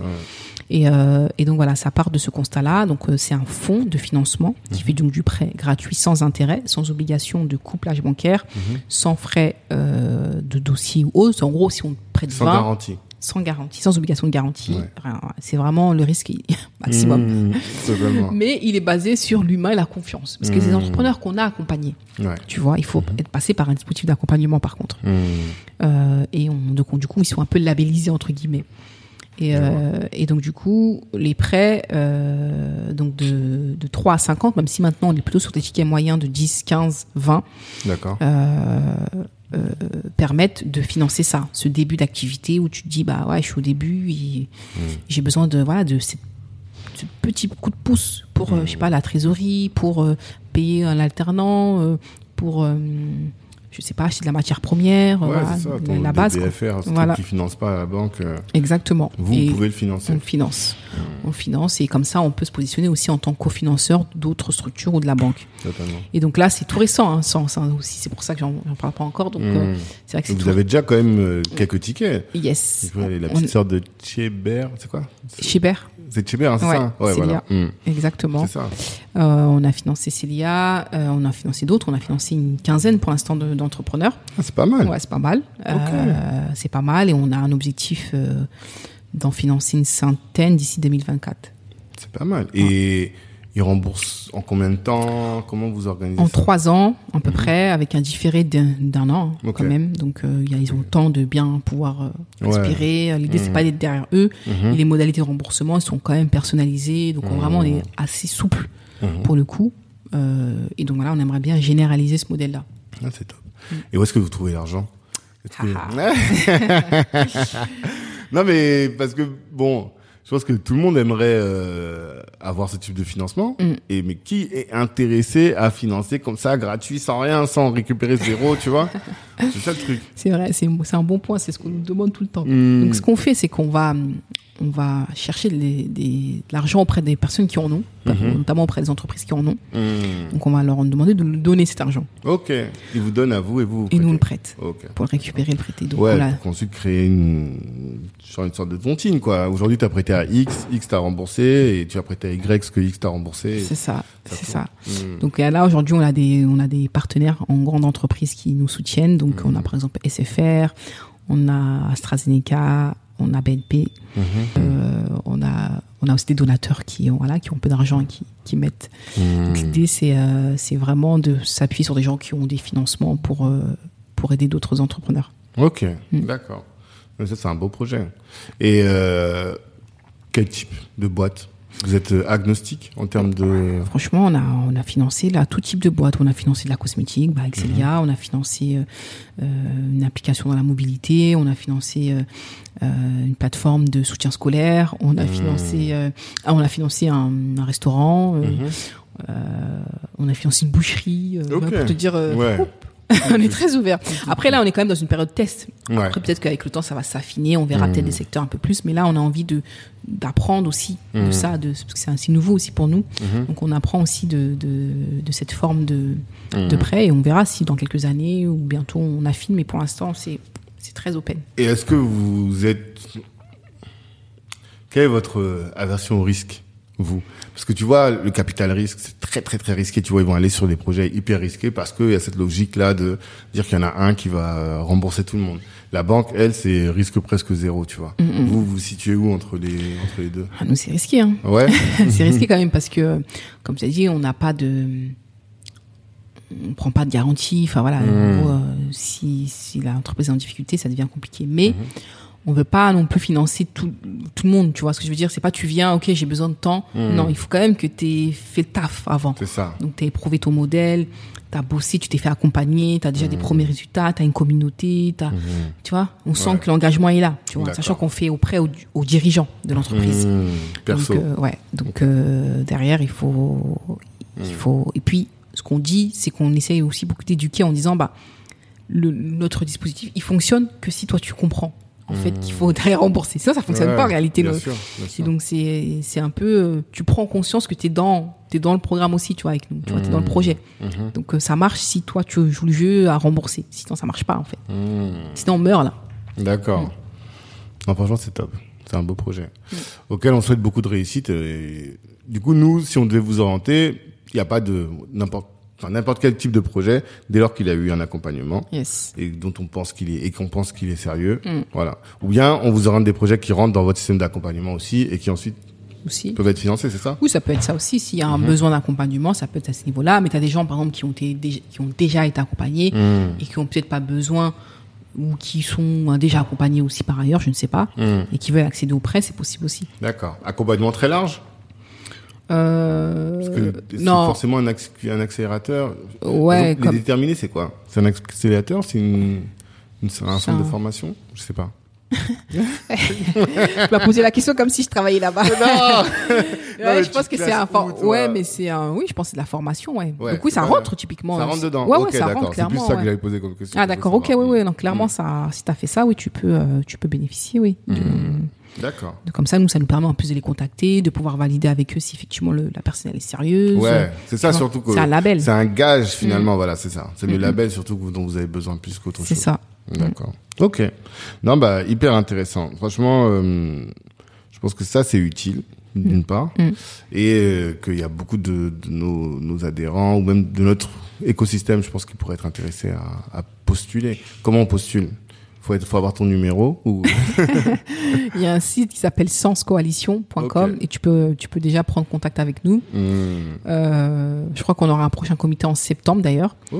Euh, et voilà. Et donc après, on prend, on a une équipe qui t'appelle euh, pour Mhm. euh, affiner le dossier. D'accord. Mhm. Bon, mais ça c'est bon à savoir. Des tickets entre 10 et 20 000, c'est ça Ouais, En général. Ouais, en général, pour l'instant, on est là-dessus. Même si on aimerait aller plus haut, on espère Mhm. bientôt. Hmm. Mais pour ça, il faut qu'on lève des fonds nous aussi. Ouais, bien sûr. Ça veut dire que ah oui, ça ça veut dire aussi que si on a des gens qui veulent investir, Yes. on peut leur proposer aussi leur dire euh, Ouais. allez aussi sur euh, Sens. Ouais. Ceux qui veulent euh, s'engager, on va dire là-dessus, euh, Mhm. bah c'est euh, c'est possible. Ouais, mais eux c'est un don pour le coup. Pour le, pour l'instant, c'est un don. Ouais. Bientôt, on, leur, on reviendra vers eux avec Ouais, d'autres formats, mais pour l'instant, ouais, c'est un don. Ok, d'accord. Ça c'est bien noté pour nous. Je vais venir vers les questions de la fin, comme je t'en avais parlé un peu en, amont. La première question, c'est on parle beaucoup du, du pouvoir des habitudes, tu vois. Et bah, là, ça fait quand même un certain temps que tu, tu entreprends. Euh, c'est on peut- c'est 2015 que tu as vraiment commencé? Euh, ouais, 2015. Voilà. Est-ce que de cette expérience-là, tu as mis en place des habitudes qui te permettent d'être performante au quotidien? Euh, Alors euh, là, ces derniers temps, euh, et ça a été le cas aussi au début, je fais beaucoup de sport. Ouais. Euh, maintenant, je le mets dans mon, mon planning. Euh, Mmh. c'est très important parce qu'à un moment, j'étais très fatiguée et, euh, et en fait, tu accumules, tu accumules, tu accumules et tu, ton corps il réagit en fait à tout ça. Donc, euh, Mhm. c'est euh, c'est important de prendre soin de soi. Donc, euh, le sport, on va dire maintenant, euh, c'est dans mes habitudes. Ok. Sport, tu vas à la salle ou? Non, je vais en en forêt. club? En forêt? Ouais. Ah oui? Courir. Ah, d'accord. Ok. Et la forêt, déjà, c'est là, c'est encore plus que le sport. C'est même le rapport avec les arbres et tout. Tu vois, la nature. C'est déconnecté. nature. Ouais, voilà, c'est ça. Ouais. D'accord. Combien de fois par semaine Euh, au minimum deux fois par semaine. Ok. Au minimum. Et ça, tu trouves que c'est game changer C'est franchement ouais grave. Ouais. franchement, franchement faites du sport. Là, Mm. non, c'est trop important. Courez. ouais, ouais. Ok. Franchement, le sport, c'est euh, ça permet de, tu vois, de se libérer, de de de bah, casser un peu la routine, de même ton corps, tu vois, tu tu, tu prends soin. Il, il a besoin en fait de. Hmm. Tu vois, t'as besoin d'avoir des muscles. Ouais, totalement. t'as besoin de prendre soin de toi. Donc euh, non, c'est important parce que tu, tu te laisses parfois, tu te laisses un peu aller. Moi, je me suis beaucoup laissé aller. Donc là, je commence à vraiment à reprendre euh, un peu plus là-dessus. Donc euh, c'est important, Hmm. très important, et ça fait du bien à la tête. Ouais, je suis d'accord. Ça fait du bien à la tête. Même, ils disent que ça favorise la sérendipité, c'est-à-dire que le fait de trouver des idées sans les chercher. Exactement. Quand tu cours ou quand tu es au sport, c'est là souvent que ton, ton cerveau, il remet les choses en place. C'est et- ça, exactement. Et Mhm. ça permet de travailler, c'est con, mais ça permet de travailler la mémoire. Hmm. En fait, vraiment, de, ça permet de se poser, en fait, Mhm. poser l'esprit, tu vois. Hmm. Et donc voilà, je trouve que le sport, c'est vraiment important. Mhm. Après, sur des habitudes autres, euh, euh, les habitudes autres, maintenant, j'essaie quand même de, de prévoir, tu vois, je, je, je planifie plus. Mm. Avant, je ne planifiais pas du tout. Ah ouais J'étais à l'arrache, tac, tac, D'accord. Mais je planifie pas de manière trop large, par contre. Ok. Donc contrairement, c'est vrai que les gens ils conseillent de faire euh, des plannings sur six mois. Alors moi, pas du Mm. tout. Euh, je- D'ailleurs, je conseille pas. Euh, Tu je- conseilles pas carrément Ouais, je conseille pas. Pourquoi Euh, Parce que il faut, il faut pas se fixer des objectifs trop lointains, je trouve. C'est important d'avoir sa vision, Ouais. tu vois, de savoir où est-ce qu'on va. Hmm. Mais je pense qu'en termes d'objectifs, Mhm. il faut que tu, faut faire des plannings euh, à court terme, tu vois. Tu fais des plannings sur euh, euh, un mois peut-être. Euh, deux semaines, un mois, et comme ça tu te fixes de manière très courte et ça te permet de mieux se projeter. Tu vois, c'est plus, c'est plus concret. Tu sais que Mhm. voilà, dans d'ici deux semaines, tu dois faire ça. Voilà. Moi, les- en plus, je trouve qu'il y a, il y a tellement de, de facteurs externes qui peuvent influencer ton planning que de faire des plannings sur six mois, je trouve ça. Je sais Ouais. pas comment, je sais pas comment ils font, tu vois. Je sais pas non plus. Ah, je sais pas. Mais je sais qu'il y en a plein qui le font. Ouais, Mais je, sais, pas comment ils font. mais je sais Ouais, pas ouais. comment ils font pour se dire, Mhm. moi, dans six mois, je ferai ça. Hmm. Franchement, bravo. Mhm. Donc, euh, voilà, moi, j'ai. Mais tu sais que je me suis dit ça. Là, je te le dis encore une fois. En fait, quand je parlais avec euh, Maïmouna et qu'elle m'a expliqué un peu, tu vois, le, toi, t'étais la présidente, elle la directrice, je me suis dit, ah, tiens, euh, ah ouais, c'est ce style d'entrepreneur. Parce que, en faisant le, le MBTI, j'en parle souvent, t'as déjà fait le, MB ton MBTI? Euh, je l'ai pas fait. T'as pas fait? Non. Mais j'ai découvert un peu les différentes facettes et différentes personnalités d'entrepreneurs. Ouais. Et euh, ceux qui ont besoin d'avoir un directeur, c'est ceux qui sont j'ai créatifs, tu vois, qui ont toujours des idées, qui sont toujours en train de c'est des locomotives quoi, tu vois. Et toi, je te sens locomotive. Mais au bout d'un moment, quand tu es de la locomotive et que tu pousses, tu pousses, tu pousses, tu as besoin de quelqu'un qui va structurer, organiser et faire de l'opérationnel au quotidien. Mm. Ce que toi, qui a toujours en train de toujours des nouvelles idées, qui est beaucoup dans la représentation, qui est beaucoup dans le, le, le sales et le, le- les partenariats, les RP et tout, bah forcément, tu peux pas être bon dans ça et bon aussi dans l'organisation au quotidien.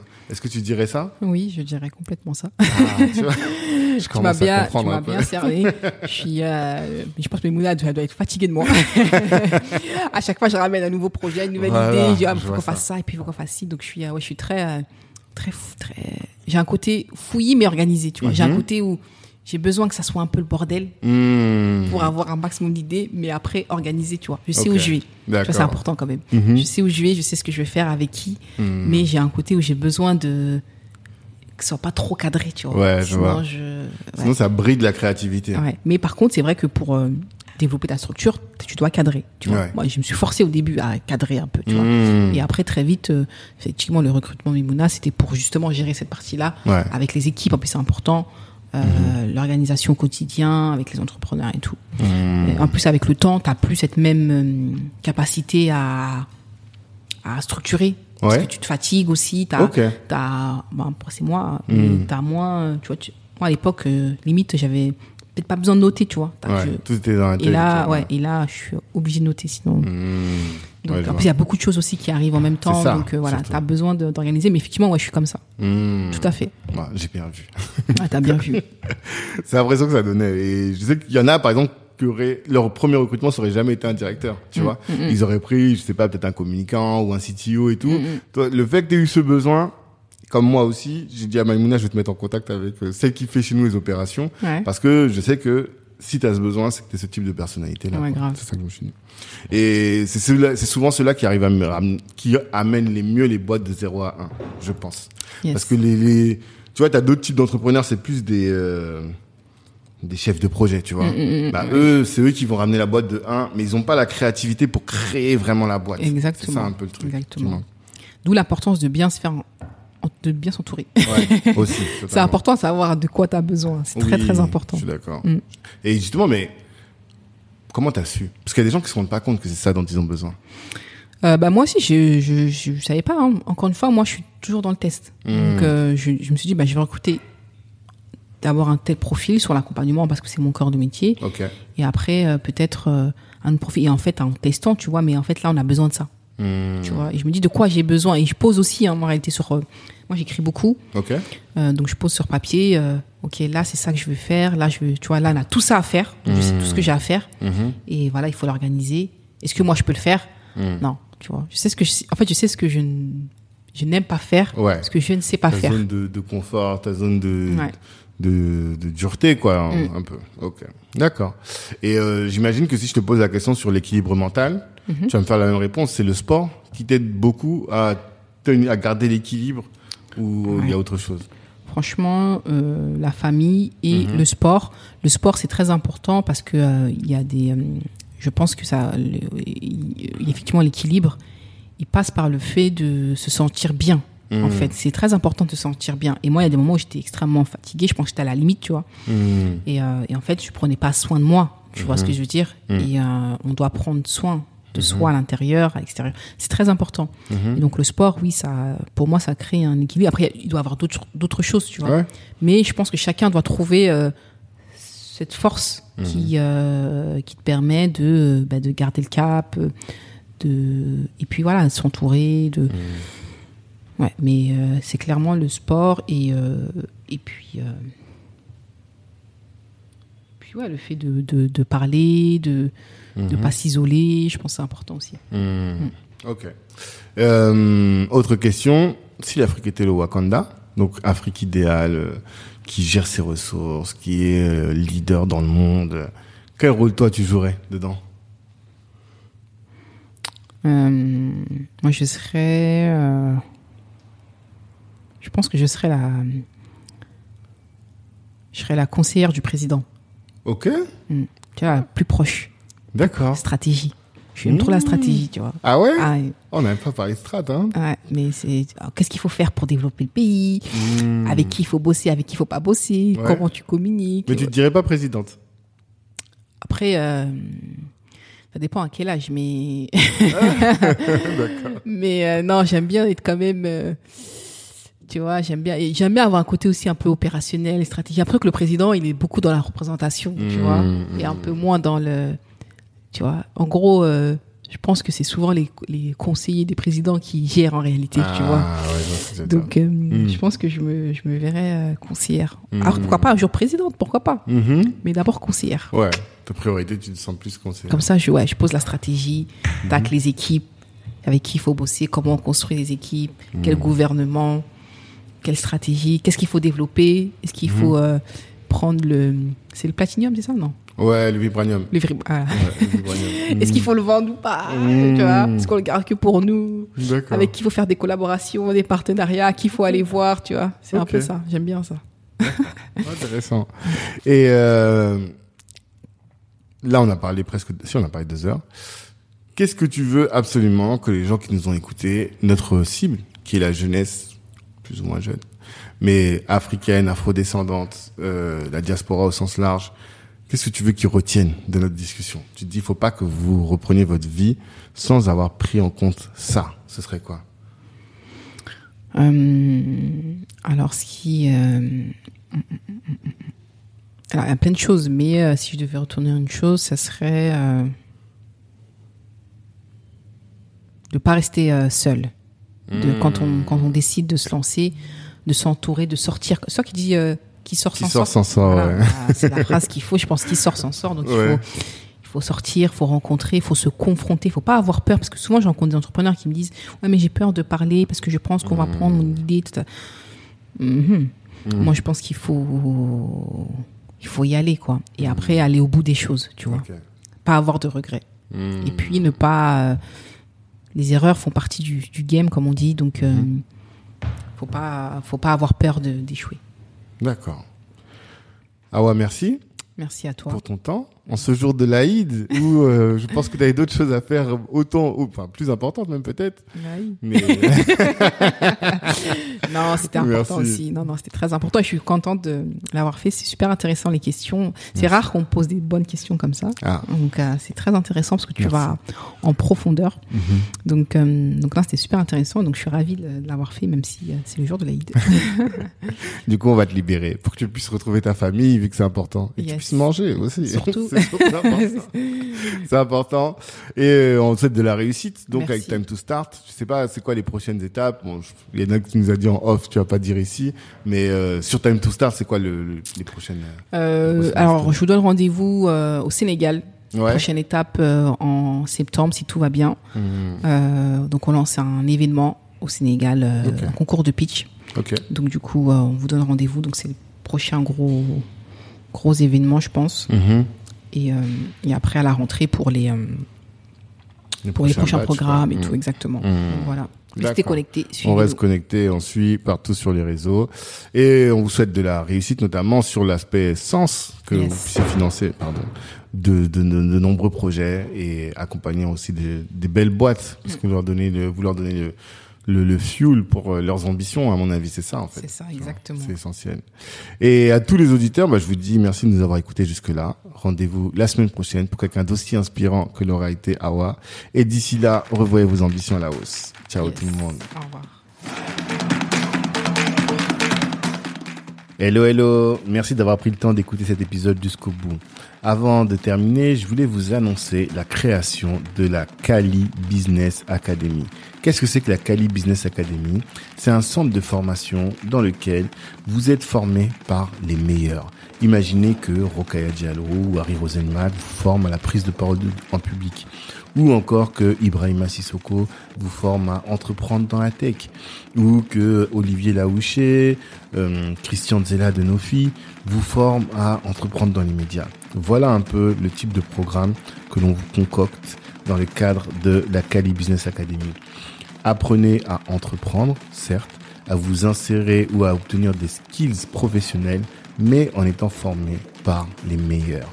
Ces meilleurs-là, vous les avez écoutés dans le cadre du podcast, vous les connaissez dans la communauté et ils sont là à votre disposition pour répondre aussi à toutes vos questions. C'est ce centre de formation pour le découvrir. Eh bien, ce que je vous invite à faire, c'est de nous suivre Black Network sur tous les réseaux sociaux, d'aller sur notre site internet aussi, de vous inscrire pour recevoir notre newsletter. Et là, vous serez informé régulièrement des différentes sessions de formation en présentiel ou à distance que nous allons organiser. Et puis, par rapport au podcast, eh bien, comme je vous le dis toujours, merci de partager autour de vous. Vous avez sûrement dû euh, considérer que ce que vous avez entendu vous a édifié et pourrait intéresser un de vos frères, une de vos sœurs ou un de vos contacts. Eh bien, si vous partagez, si vous commentez sur euh, Apple Podcast, ça va nous aider à faire grandir le podcast et à toucher un maximum de monde. Merci pour votre attention.